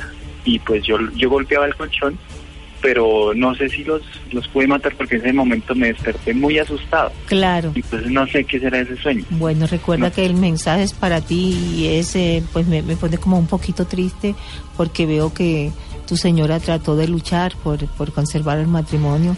Pensó eso que tú ves, eh, pues la cama matrimonial, el colchón, el hecho de que se presentaran ratones ahí, fueron pues eh, las cosas que sucedieron, las personas que influyeron, el hecho de no confiar el uno en el otro para decirse la verdad, pues terminaron acabando con el matrimonio. Y yo creo que Dios te está haciendo ese recorderis, que reflexiones para que no vuelvas a repetir el mismo error. Más- Gracias por la llamada. Más oyentes Candy aquí en la ciudad de Bogotá que quieren saber ese significado oculto en su sueño. Buenas noches. Buenas noches. Aló, buenas noches. Sí, cuéntame tu sueño. Eh, mira, lo que pasa es que anoche tuve un sueño, eh, bueno, estaba como en un callejón, era de noche, y había mucha basura, eh, mucha suciedad, y en el piso pues se veía sangre. De un momento a otro yo pues levanté la mirada hacia, como hacia la pared del callejón, y estaba la imagen de una niña, como más o menos de unos cinco años, y ella pues se despedía. Sí. Bueno, sé que, que ese sueño te tiene impresionada, sobre todo la imagen de la niña, pero lo primero es lo que estás viendo. El hecho que, que pienses que, que todo lo que está a tu alrededor no es lo conveniente para ti. Las cosas que no están bien hechas. eh, los cargos de conciencia por situaciones en las cuales te equivocaste y no corregiste. Ahora, la niña, pues eso es lo que quisiera hacer tú esa niña que eras antes sin responsabilidades, todo felicidad. Ya esa niña pues ya no está. Ahora eres tú la que tienes que asumir decisiones, responsabilidad y enfrentar los problemas. Gracias por la llamada. Aquí en Bogotá más oyentes a esta hora que quieren conocer ese significado oculto de su sueño. Buenas noches. Buenas noches. Cuéntame tu sueño. Ahora mi sueño fue que iba, estaba en una bodega y entonces que yo vi al compañero allá al ladito allá y cuando iba llegando donde me desmayé. Sí. Y yo sentía que me iba y me iba y me iba. Y yo iba a alcanzarlo y no podía. Y pum, me desmayé. Cuando volví yo pensaba, ¿dónde está mi revólver? ¿Dónde está mi revólver?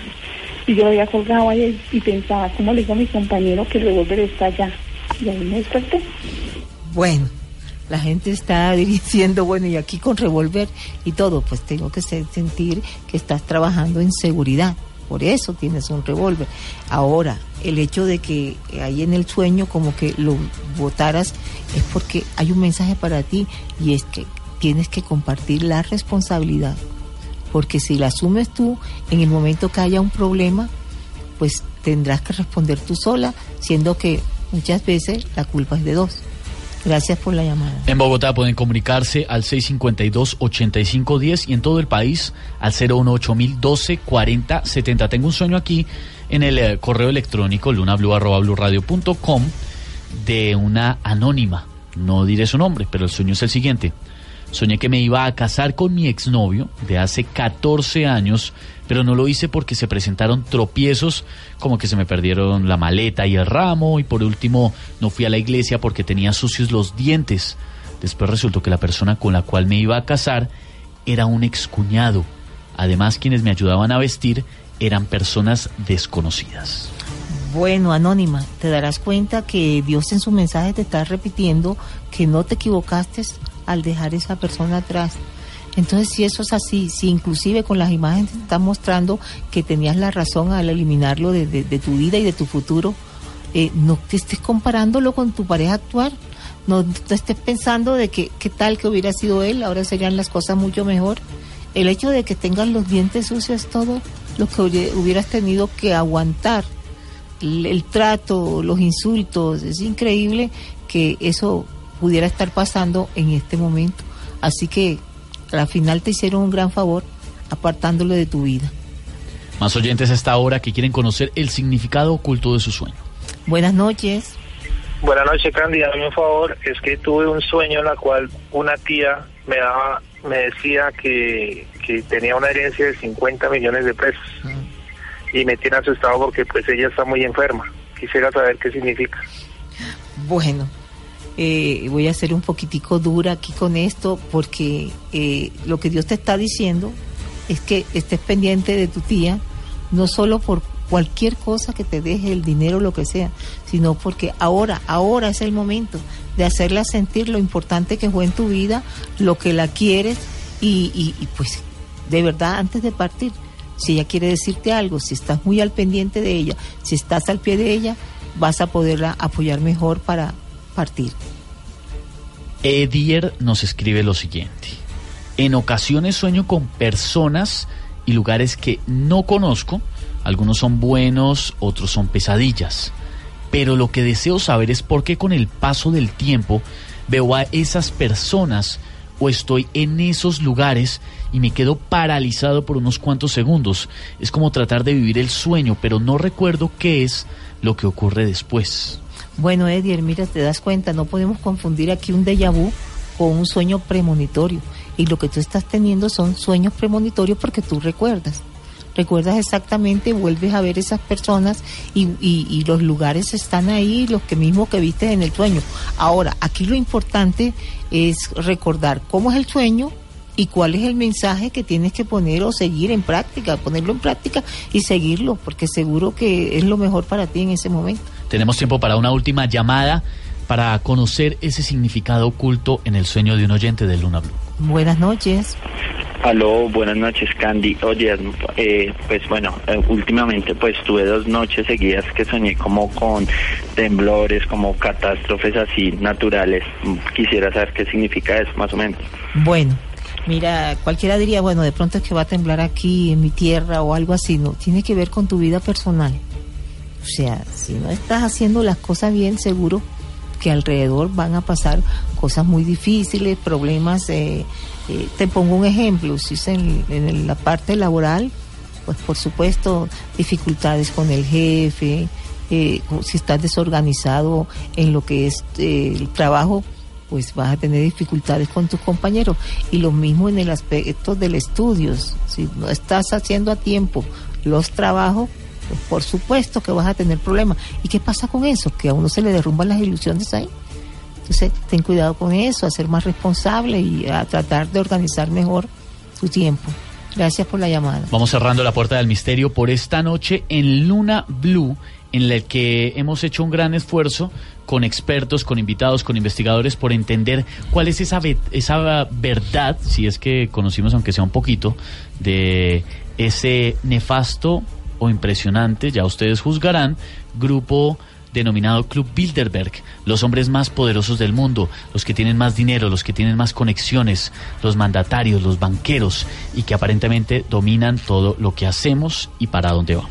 Pues mira, la verdad claramente desde mi punto de vista es que 62 personas tienen más dinero y riqueza que 3.600 millones. Y eso no es bueno, no puede ser positivo y un día reventará. O sea, si esto no cambia, no se hacen las cosas bien, no tenemos un mundo más sensato, esto no va a tener un buen fin, porque al final la gente, como pasa en la Revolución Francesa, se revelará. Entonces yo lo que creo es que, bueno, el Club Bilderberg es, es una verdad aterradora que tenemos en, en, enfrente nuestra, una verdad aterradora que se repite todos los años y que por desgracia nadie, nadie sabe hacia dónde va que nadie sabe hacia dónde va Juan Jesús, pero que poco a poco vamos aprendiendo y ellos mismos nos van mostrando qué es lo que realmente pretenden. Eh, que es obviamente manejar todo el poder del mundo. Pero también algo que a mí me quedó súper claro esta noche es que las guerras no no saltan porque sí. No son aleatorias. Para nada, todo está, está claramente planificado y detrás de ellas obviamente está todo el poder, toda la riqueza, todo lo que puedan sacar los grandes poderosos de, de esas catástrofes. Es aterrador pensar que todo está fríamente calculado, pero parece que es así. Un saludo muy grande hasta ahora a los blunáticos que se conectan con nosotros. Michelle Vaquero, Nicolás Velasco, también eh, Ciudadano Omega, nos escribió hace un momento a través de numeral Luna Blue. Johan David, Shirley, Iván Darío Ortega, José Jiménez, Lina Marcela. Eh, Inmaterial, Sergio Maidana en la Argentina, Milton Rioja, Alexander, Luis Fernando Toro, David Sánchez, tantos y tantos que aportaron esta noche al debate que hemos realizado. Al final son ustedes quienes deciden en qué creen y en qué no. Cerramos la puerta del misterio por esta noche. Este equipo de investigación y periodismo liderado por Juan Jesús Vallejo, con Joan Arenas, Candy Delgado, Ricardo Acevedo, Leonardo Bautista y quien les habla, Esteban Hernández. Los esperamos de lunes a jueves desde las 9 y 30 de la noche aquí en Blue Radio, la nueva alternativa. Esteban, y mañana después del partido Ay, Santa sí, señora. Fe, Cerro Porteño. Mañana- Vamos a estar bastante tardecito, pero ahí estamos con ustedes. Mañana nos pegamos una trasnochadita larguita, pero ahí estaremos muy juiciosos después del partido. Los dejamos con la información de Colombia y del mundo en voces y sonidos con Carlos Santos.